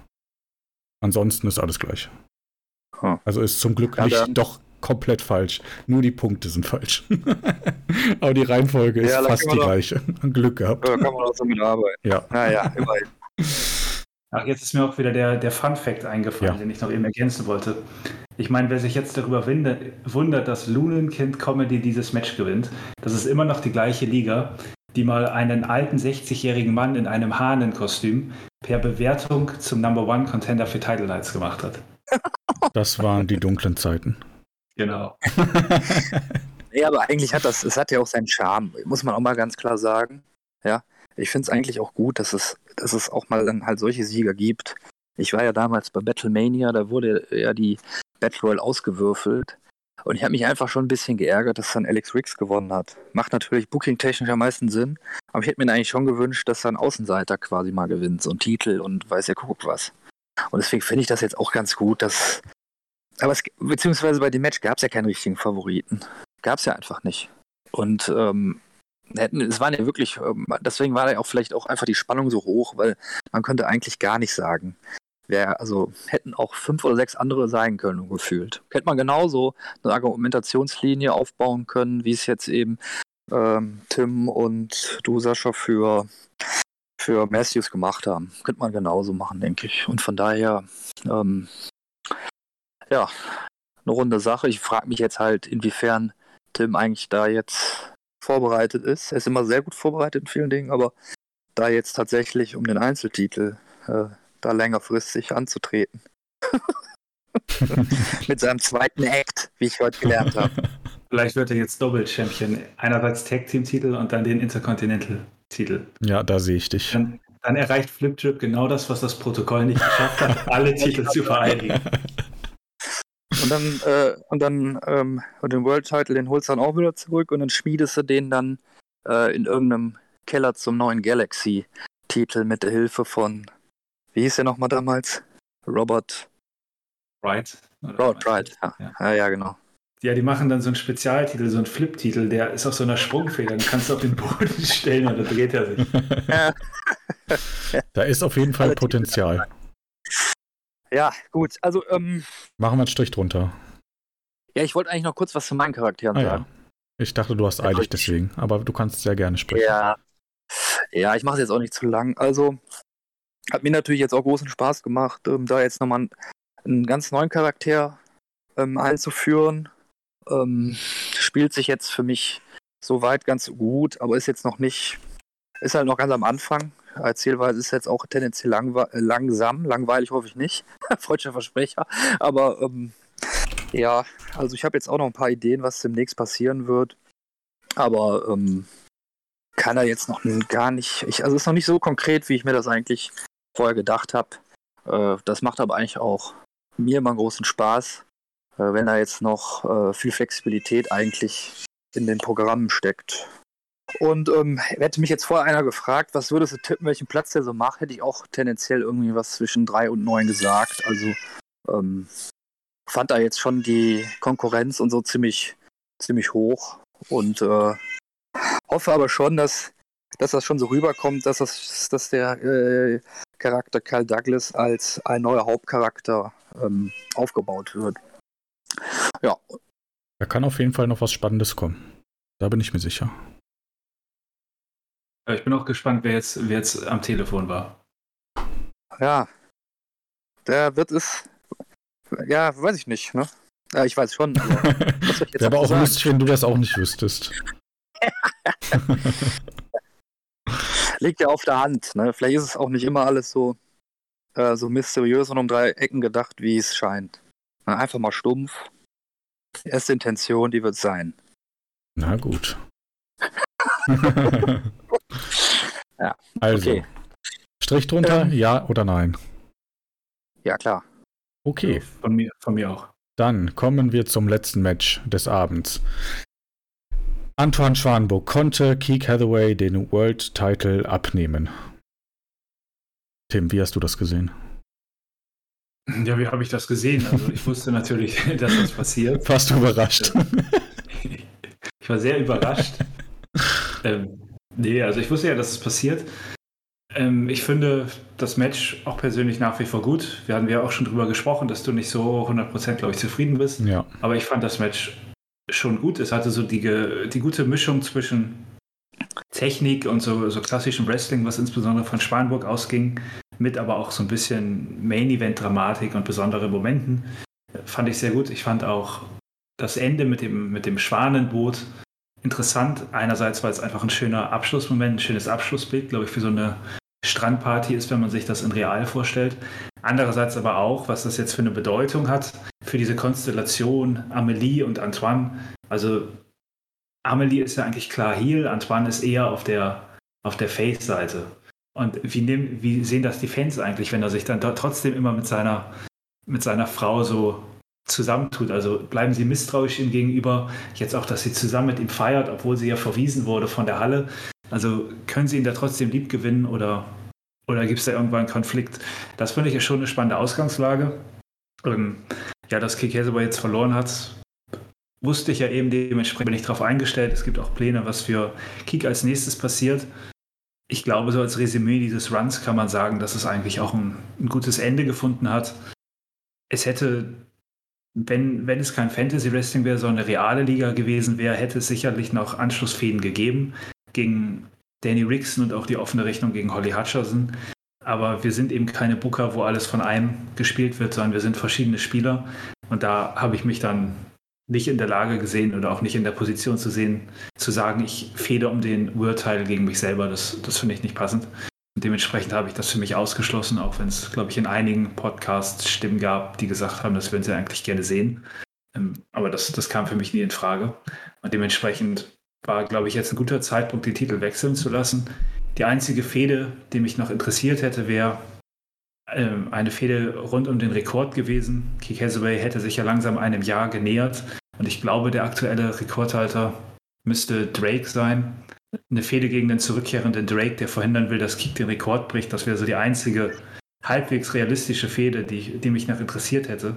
Aber dann war eben die ganze Situation, dass, dass Drake einerseits weg ist und dass andererseits ich auch hier und da mal mitbekommen habe, dass er so bezogen auf Deadlines, derzeit so ein bisschen am struggeln ist. Derzeit? Derzeit. Und er hat ja derzeit diese besondere Situation. Das war schon immer so. Diese besondere Ausrede. weshalb er mit den Deadlines ein paar Probleme hat. Und deswegen habe ich da jetzt gar nicht angefragt.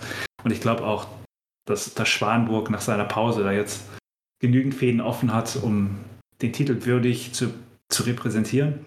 Er ist ja vom Charakter her, auch wenn er nicht mehr der Kaiser ist, einfach jemand, der viel Ausstrahlung hat, der auch manchmal so ein, so ein bigger Feeling hat, also irgendwie so ein, so ein, so ein glanzvolles Feeling vielleicht auch im Vergleich zum Kick Hathaway. Und jede Fehde mit ihm kann, glaube ich, episch wirken und groß, groß wirken. Und ich bin jetzt sehr gespannt, was sein nächster Herausforderer wird, weil das weiß ich tatsächlich nicht. Ich bin da nicht im Bild, wer es sein wird mein Plan oder mein, meine Idee wäre ja eigentlich gewesen, dass gegebenenfalls nochmal gegen Janek angetreten wird, aber der hat dann verloren gegen Camden. In letzter Zeit keine relevante Rolle gespielt. Und ist ja auch schon angekündigt. Angekündigt, dass er, genau, dass er in Schlüssel geht, dementsprechend fällt das raus. Jetzt bin ich mal gespannt, wer der nächste Herausforderer wird. Also, was ich dazu sagen kann, ist, es passt ins Schema, was sich Antoine bislang auf die Fahnen geschrieben hat für dieses Jahr. Neuer Gegner mit gutem Namen. Okay, also werden wir nicht erfahren, dass Rixenwalk noch immer ewig ist. das kommt erst bei Title Night. Nein, war ja, nur ein Scherz. Ich könnte jetzt anfangen zu spekulieren. Also das Match gegen Robert Bretz ist ja damals ausgefallen. Ähm, aber andererseits hat Bretz ein Match jetzt seit anderthalb Jahren gewonnen. Muss man mal schauen.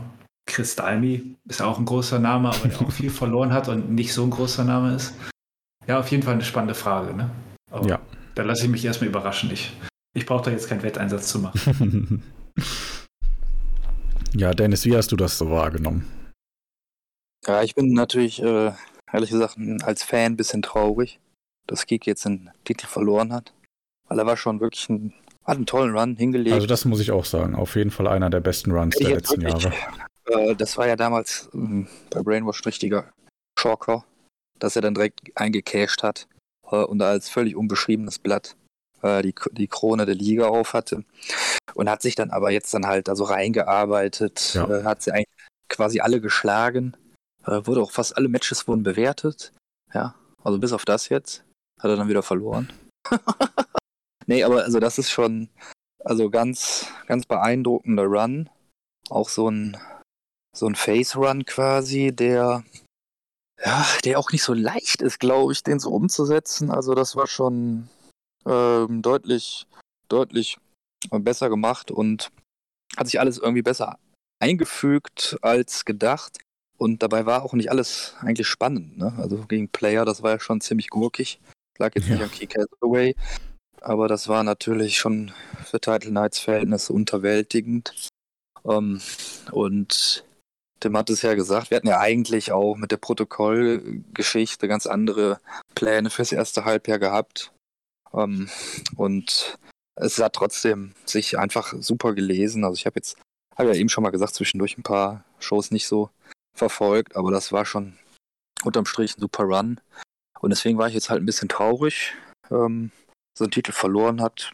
Match war, Match war, eines Pay-Per-View-Main-Events sehr würdig, aber hast du ja, äh, Sascha, schon auch einige geschrieben. Von daher war es jetzt kein Neuland oder so für dich. Ähm, ja, Warnburg, natürlich, natürlich äh, immer Kandidat für einen World Title. Ich weiß jetzt nicht, also der richtige Zeitpunkt ist. Es gibt halt auch keinen anderen, der jetzt da irgendwie gepasst hätte. Irgendwie. Ja. Also es soll jetzt, ich hoffe, du verstehst das nicht jetzt abwerten oder so irgendwie klingen, mhm. aber bin da jetzt nicht irgendwie. Ich sag nicht, ja, ja, so sieht's aus. Genau der richtige Mann hat ihm den Titel abgenommen. Das ist halt eben nicht. Aber ich kann halt verstehen, das kann man jetzt, hätte man so äh, dem Keycrun, der muss jetzt vielleicht auch ein Ende haben, sonst wäre es dann auch vielleicht zu lang geworden. Und das war dann jetzt auch schon richtig, der Wechsel, aber ähm, ja, ich meine, äh, eine Notlösung ist er halt eben nicht, der gute Antoine, und die Story dahinter entwickelt wurde, äh, mit Fletcher, mit, mit Amelie und so weiter, das ist alles, ist alles super. Aber, ähm, aber ähm, ja, wie gesagt, das, das ist so ein bisschen das Einzige, was ich jetzt, was ich jetzt, äh, Kritik würde ich nicht sagen, aber wo ich sagen würde, ja, äh, so als Fan des Ganzen hätte ich es mir vielleicht anders gewünscht. Ja. Ja, also ähm, um nochmal kurz meine Meinung zu der Fehde im Allgemeinen zu äußern. Ich finde, dass wir das eigentlich ganz gut gemacht haben. Ähm, vor allem jetzt ähm, die letzten Shows wieder mehr den Titel im Vordergrund gerückt, was ja bei Ultra Violence ein bisschen ins Hintertreffen teilweise geraten ist. Ähm, und das ist halt auch immer meine Herangehensweise beim World Title, dass der World Title im Vordergrund steht und wenn das erreicht wird, ist es halt meine Meinung, dass der Job gut gemacht wurde. Dementsprechend würde ich sagen, dass der hier insgesamt gut gemacht wurde. Jetzt nicht überragend, also es wird jetzt nicht Fehde des Jahres werden. Aber ähm, ich fand, dass es eine anständige World Title Fehde war, die jetzt auch ganz gut zu Ende geht. Und ähm, ja, das Problem, was ich mit Keek sehe, wenn er jetzt weiterhin Champion gewesen wäre, wer wäre dann der nächste Schritt gewesen? Das hätte halt dann wirklich Danny Rickson sein müssen und das hat ja Tim selber schon ausgeschlossen, äh, weil er hat ja Alex Riggs jetzt dann geschlagen, er hat Antoine Schwanburg geschlagen. Wer ist denn der nächste, der noch größere? Ne, das ist dann halt nur jemand wie Danny Rickson möglich eigentlich. Ja, den gibt's nicht. Völlig ja, richtig. Ja, richtig, genau. Also es ist halt, deswegen ist es, ist es schon so, alles, alles in allem gut. Alles in allem ist es natürlich gut. Aber ähm, ja, was äh, kann man Herr Robert Bretts?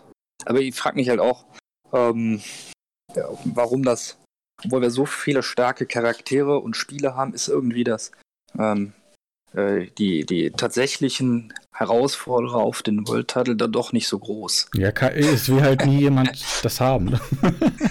Ja, ja. Was ich dazu sagen kann, ist es auch das letzte Mal, dass ich das äh, mache mit Antoine. Also nochmal will ich mir das auch nicht antun. Also das ist der letzte äh, Run im Main Event geschehen mit Antoine. Hast du das nicht letztes Mal gesagt? Nee. Okay, das weiß ich nicht mehr. Ich habe es jetzt einfach mal so probiert. nee. Aber dann ist es ja jetzt auch so ein, so ein Run, wo wirklich alles an Dream Matches mal rausgehauen werden muss eigentlich. Ja, er geht, also er geht danach nicht in Rente wenn der Run vorbei ist, das kann ich auch sagen, aber er wird danach halt den Titel nicht mehr als würde, würde ich Ziel fast sagen, dass auch mit deiner Ankündigung, dass es ein großer Name wird, Robert Bretz relativ naheliegend ist, Wobei, er ist halt auch nicht mal derzeit die Nummer 1 im Protokoll. Ne? Er, er wrestelt voll. Ich weiß nicht, ob ich die Fehde so toll finden würde, wie, wir sie, wie sie unter anderen anzeigen. Ja, muss man sehen, was da passiert. De dementsprechend andere große Namen, an die ich noch denke. Der ist jetzt derzeit Commissioner, aber Eric Fletcher, so ein, so ein One-Pay-Per-View-Comeback, finde ich ganz cool. Und ich weiß es halt nicht. Ich habe ja nicht immer alles gelesen. Ich war ja einige Jahre weg. Aber ist Antoine Schwanburg schon mal gegen Muskel Miller angetreten? äh, nein. ja, also es gibt genügend Herausforderungen im neuen Monat. Ich hätte nicht gedacht, dass du das herausfindest. ja. Wollt ihr dazu sonst noch irgendwie was verlieren? Wie geht's jetzt mit Kiek weiter? Was denkst du, Dennis? Hm. Schwierig, ne? Äh, ich, ja, ist schwierig, aber ich habe ja, glaube ich, weiß nicht genau, ob ich es sogar vielleicht weiß. Aber wenn ich es weiß, dann will ich wenn es so stimmt, will ich es jetzt nicht irgendwie spoilern. Deswegen möchte ich mich da jetzt erstmal enthalten. Ähm, ja, nee, kann ich jetzt erstmal gar nichts zu sagen, tut mir leid. Das wäre so irgendwie doof. Tim kann dazu auch nichts sagen. An Sachen rumfantasieren, die dann, äh, dann auch wieder Kokolores ist. Ja. Schade. Gut, möchtet ihr denn sonst noch etwas dazu sagen? Oder soll es das denn auch dann gewesen sein, was den Main Event angeht? Ich glaube, ich muss dazu, muss dazu nichts mehr sagen. Ich auch nicht. Gut, dann machen wir den Deckel drauf. Alle Matches sind besprochen. Habt ihr sonst noch irgendetwas, was euch auf dem Herzen liegt, was ihr unbedingt loswerden wollen würdet? Ähm, nee, ich glaube nicht. Also ich, ich hoffe, dass die, die Verschwundenen des Pay-Per-Views ähm, wieder auftauchen. Und falls es, falls es so ist, dann steht uns, glaube ich, mit dem nächsten Spezialevent mit dem Schlüssel und dem Weg zu Brainwashed und einem neuen Champion wieder potenzielles Highlight-Quartal bevor. Und ich hoffe, dass alle dranbleiben. Das sehe ich auch so. Genau. Sehe ich auch so. Seid nett zueinander. Ist noch Fantasy Wrestling. Liebt euch. Auch wenn es geil ist. Auch wenn es geil ist. Man kann sich auch mal anschnauzen, ist auch okay. Äh, aber es soll keine Überhand nehmen. Ne? Zerfleischen äh, darf man sich nur im schwedischen Wald. das ist eine gute Note, mit der man enden kann, würde ich sagen. Genau, eine positive Botschaft für den Eine positive Botschaft, ja. Dann bedanke ich mich ähm, bei dir, Dennis, und bei dir, Tim, dass ihr euch die Zeit genommen habt, an diesem verdammt heißen Tag auch nochmal knappe, ja, zweieinhalb Stunden über Fantasy Wrestling zu sprechen. Das ist nicht selbstverständlich. Ja, ich kriege auch gleich hier eine auf die Mütze, deswegen sage ich jetzt schon mal Tschüss. Ja. Hat mich sehr gefreut. mich auch. Ja, da ist er weg. Da ist er weg mit dem Satz. Zumindest von mir hat er. Da hat die Frau ihm das Handy abgenommen. Anders kann ich mir das nicht erklären.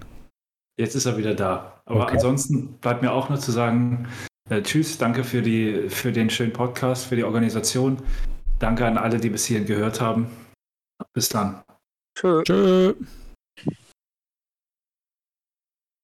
So, liebe Freunde, hier ist jetzt doch noch nicht aller Tage Abend, denn der gute Marco hat noch eine kleine Sprachnachricht äh, gesendet. Ähm, ich bin nicht davon ausgegangen, dass sie so lang wird mit knapp zehn Minuten. Ähm, Freue mich aber nichtsdestotrotz darüber und möchte euch das natürlich nicht vorenthalten und schneide das daher hier hinten einfach ran. Ich hoffe, ihr hattet bis hierhin viel Spaß beim Zuhören. Ähm, ich entschuldige mich für die, ja, ich sag mal, mittelmäßige Tonqualität meinerseits. Ich habe da gerade mal reingehört. Ähm, da habe ich ein, zwei Einstellungen leider nicht richtig ähm, gemacht. Ja, werde ich in Zukunft hoffentlich besser machen. Dafür sorry und weiterhin viel Spaß. Wir hören uns beim nächsten Mal. Ciao.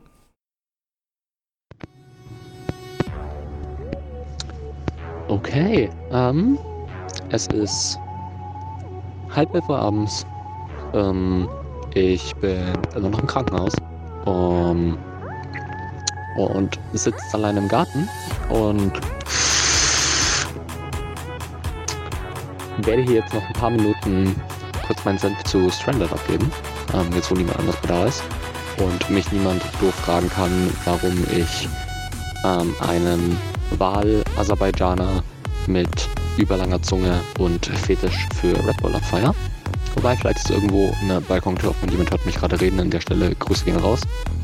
Ähm, ich kann natürlich jetzt in drei oder vier Minuten, die ich habe, nicht über alles im Detail reden, aber das ist ja auch nicht meine Rolle. Meine Rolle ist nur komplett überspitzte Takes abzugeben. Ähm, die zum Beispiel beinhalten, dass ich geflissentlich die Story rund um Muskelmiller ignorieren werde, dass ich The Great Ali ignorieren werde, einfach weil das sonst hier in Lautstärken und Rastriaden ausarten würde, für die sie mich auf die geschlossene legen und ich will eigentlich nächste Woche eingehen. Ähm, ansonsten mache ich einmal schnell Durchlauf Tag Team Title Match. Ähm, ich glaube, es überrascht niemanden, dass ich mich freue, dass die Old gewonnen hat. Ähm, gab jetzt dieses Pay-Per-View, fand ich das Roleplay von Beer Machine, ich habe es tatsächlich mal gelesen, gar nicht so ätzend. Wenn ich zum Beispiel an den Showanfang denke, wo, wo Sid Goslar eigentlich aus der Dusche zahlt, das war schon in Ordnung. Man kann das mal lesen. Ähm, nichtsdestotrotz ist die Tag-Szene halt komplett am Arsch. Ähm, da kann wahrscheinlich auch die Haute Volée erstmal nichts dran ändern. Die Haute Volée hatte mal eine sehr gute Phase, wenn der sie den Titel dann noch nicht gewonnen haben. Jetzt haben sie ihn. Mal schauen, ob sie was daraus machen können oder ob sie einfach nur der Tatsache zum Opfer fallen, dass es in der GFC halt keinen Tag-Teams gibt. Noch nicht. Spoiler, Spoiler. Mm, ja, aber wer Strand gelesen hat, wird sich denken können, dass ein Leviathan Tag Team demnächst wieder auf der Bühne erscheint. Wuhu. Ähm, du kannst es rausschneiden, wenn du den Spoiler nicht haben möchtest, aber ich kann gar nicht so viel spoilern. Ich weiß selbst nicht, was sie machen, aber sie werden auftauchen. Mm. Ja, dann hatten wir, was hatten wir noch? Ich muss jetzt aus dem Kopf machen. Äh, Swedish Forest Match. Match of the Year. Bemüht euch demnächst gar nicht mehr über Match schreiben. Es geht eh nichts mehr drüber. Ähm, absolut geil. Ein richtiger Sieger mit Holly Hutchison in meinen Augen. Mm. Er ist einer von den Charakteren, die Druck und Erfolg brauchen, um zu funktionieren. Das hat er damit mit seinem Pay-Per-View-Sieg gegen Keek. Das hat er damit, dass er in den Shows jetzt mit seiner Manipulation wahnsinnig präsent war ähm, und das jetzt auch bestätigen kann. Er hatte nicht nur die große Fresse, sondern und er ist nicht nur der, der Strippenzieher im Hintergrund, sondern wenn es drauf ankommt, der Typ kann fressen und kann austeilen und hat Askoge hier richtig eine mitgegeben. Askoge, der by the way von dieser Feder auch wahnsinnig profitiert hat, ähm, sehr profiliert. Das ist so ein Ding, ich, ich glaube nicht, dass Ask hier die Niederlage schadet. Er kann trotzdem wahnsinnig gestärkt aus dieser Feder rausgehen und der Sieg hätte nicht so viel Unterschied gemacht, während Niederlage von Holly halt sein ganzes Gimmick quasi komplett gekillt hätte in meinen Augen. Das ist ein Mann, der noch nicht verlieren darf, der noch weiter seine Bedrohung aufbauen muss. Ähm, und das hat jetzt durch diese erste Phase, wo er Keith, Timo Schiller, Asgogor im, im Visier hatte, sehr gut gemacht. Ähm, hat da quasi das hinbekommen, was der Weifen niemals geschafft hat und den Leuten wirklich mit, mit ganz, ganz starken Sachen in den Kopf rein ist, einen korrumpiert hat, einen jetzt in diesem Match zerlegt hat. Ähm, das Endbild ist natürlich wahnsinnig stark, auch wenn du keine tatsächliche Visualisierung hast, sondern du hast nur den Text, aber das Endbild mit Vigo, wie er dasteht und seine Flügel, quote unquote, ausbreitet und den Splittern in den Armen. Komplett insane. Ähm, ich habe richtig Bock, Holly Hutchison weiterzusehen. Ich weiß nicht sicher, ob es das Match gegen Keek bei Title Nights gibt, aber ähm, alles andere als Holly Hutchison gewinnt gegen Keek bei Title Nights und geht dann im neuen Jahr auf den World Title würde mich überraschen. Und ich hoffe auch, er macht das einfach und gewinnt ihn dann auch. Ähm, Holly Hutchison ist ein Charakter, der jetzt wirklich seinen Aufstieg noch weiter braucht. Und sobald er dann mal acht, neun Monate World Champion war, also das sind wir dann in etwa in dieser Phase des nächsten Jahres, dann kann man darüber reden, ob man Holly Hutchison verlieren lässt. Davor bitte auf keinen Fall. Ähm, das Sandcast-Match, absolut geil, aber darüber müssen wir nicht reden. Ähm, es war nicht so durchgeknallt, wie ich gerne gehabt hätte, weil mir am Ende die Ausdauer gefehlt hat und ich nicht die Lunenkind-Klassiker von Kai schnorren konnte, weil er nicht erreichbar war und ich habe ehrlich gesagt auch gar nicht gefragt. Mm, ich hatte sehr viel Spaß daran, das zu schreiben. Es ist ein bisschen schade eigentlich, dass ich am Matchwriting nur Spaß habe, wenn ich wirklich, wirklich hinsitzen kann und einfach komplett jeden Filter in meinem Gehirn ausmachen kann, einfach nur jede Scheiße aufs Papier klatschen, die ich dahin klatschen will. Aber gut. Ähm, IC-Titelmatch. Ich weiß, den Twist hat keiner kommen sehen. Hahaha. Ha, ha, ha. World Title Match muss ich mich tatsächlich auch nicht so lange aufhalten. Ähm, ich hatte da eine sehr zwiegespaltene Meinung dazu. Und zwar ist die eine Meinung, dass ich finde, von dem, was Tim als Kick Heavyway in seiner Regentschaft abgeliefert hat, das war absolut atemberaubend. Ähm, Ich bin ganz arrogant immer noch der Meinung, dass Zane vielleicht das äh, Schlüsselmatch damals hätte gewinnen sollen. Aber ich bin da mittlerweile auch auf keinen Fall mehr sauer drüber, einfach weil ich gesehen habe, was Tim daraus gemacht hat. Einen Wahnsinns-Keek-Run. Ein Run, dem ich ehrlich gesagt auch gegönnt hätte, dass er jetzt der Mann ist, der endlich das eine Jahr voll machen kann. Aber das ist eine Off-Gimmick-Sache. On-Gimmick fand ich, dass die Keek Hathaway-Story langsam durcherzählt war. Und Antoine Spanenburg ist dann natürlich ein Mann, der konstant einfach so stark abliefert, dass man ihm jederzeit diesen Titel geben kann. Und man weiß, das werden jetzt gute Wochen, Monate, ein halbes Jahr, je nachdem, wie lange ihn hält. Aber ähm, ja, Antoine Spanenburg hat mir auch schon mal besser gefallen, aber er ist immer noch ein Charakter, den, der, der, auch wenn er jetzt eher ein kleines bisschen facer ist als sonst, der ist nicht mehr der absolute Top-Heel der Liga, aber es ist trotzdem noch ein, ja, ist wahnsinnig arrogantes Arschloch, extrem gut geschrieben. Freut mich, dass er den Titel hat. Tja, und dann kommt diese verfickte Rookie Battle Royale. Erstmal finde ich es witzig, dass Leute in der Gruppe tatsächlich darüber aufgeregt haben, dass Flo und ich dann nach den Beurteilungen fragen und so weiter. Es steht in den Scheißregeln. Es ist verpflichtend, dass eine Bewertung abgegeben wird. Und dann No Front, nein, das heißt No Front, eigentlich komplett offensive. Ich weiß ja ungefähr, wer da bewertet hat und deshalb war mir schon klar, dass da wahrscheinlich nicht die Begründungen dabei sind. Deshalb habe ich gefragt. Und ja, das hat auch mit dem Sieger zu tun. Und es geht ja nur begrenzt darum, dass ich nicht gewonnen habe. Ja, ich bin ein bisschen salty, dass ich nicht gewonnen habe, aber Vigo Konstantin, der zweite Mann, der vor mir war, gebe ich mich gerne geschlagen, weil ich sage, das ist ein Mann, der eine starke Story hat, der fest in seinem Gimmick drin sitzt und der mit diesem Shot wirklich was Interessantes hätte machen können, beziehungsweise gemacht hätte. Ich kennt ihn. Aber dann gewinnt halt Matthews, der zwar auch von Tim gespielt wird, aber der ein Comedy-Gimmick ist, der ein schlechtes Comedy-Gimmick ist. Ich habe keinen Spaß daran, es zu lesen. Ich habe keine Ahnung, was er mit dem Titel machen würde, wenn er ihn gewinnt. Ich weiß auch noch nicht, was da jetzt geplant ist, obwohl ich im Stable mit dem Champion bin. Ich finde es ich find's grauenvoll. Und ich bin der Meinung, das liegt auch daran, dass Leute einfach nicht länger als zwei Shows zurückdenken und da denken sich halt dann, haha, die letzten zwei Shows habe ich über Matthews gelacht, dann werde ich ihn auf Platz 1. Und schauen gar nicht mehr, dass Vigo Konstantin oder Scarecrow einfach Stories hatten, die sich über eine Ewigkeit erstreckt haben. Ich weiß, es gibt auch Leute, die Vigo und Scarecrow zum Beispiel vor Matthews gesetzt haben, aber das Resultat ist halt so und ich bewerte das Resultat und das Resultat geht mir so hart auf die Eier. Ähm, ja, ich weiß nicht, was Ant und Tim jetzt planen, ob es bewertet wird oder nicht. Wie auch immer ihr es macht. Ich hoffe einfach nur, dass Ant den Titel behält. Ähm, ja, und dass das Match dann nicht kam, dann war es am Ende eigentlich doch wieder ein Reinfall von einem großen Event. Es war eine komische Bewertung, es war ein beschissener Sieger und das Match ist nicht da.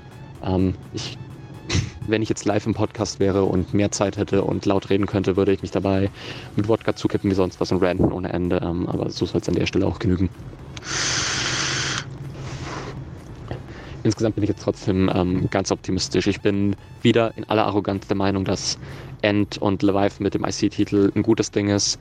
Ich bin der Meinung, dass falls jetzt irgendwoher Gegner auftauchen, die Unfolie die Tag den Titel gut stemmen kann. Ich bin der Meinung, dass Holly Hutcherson ein wahnsinnig interessantes Gimmick ist. Ich bin der Meinung, dass On-Gimmick der Titelwechsel zu Anfang Schwanenburg im richtigen Moment kam. Ich bin der Meinung, dass wir hier allein durch das Swedish Forest Match ähm, schon so viel Entertainment beim Lesen bekommen haben, dass ich es als sehr guten Pay-Per-View abstempeln kann und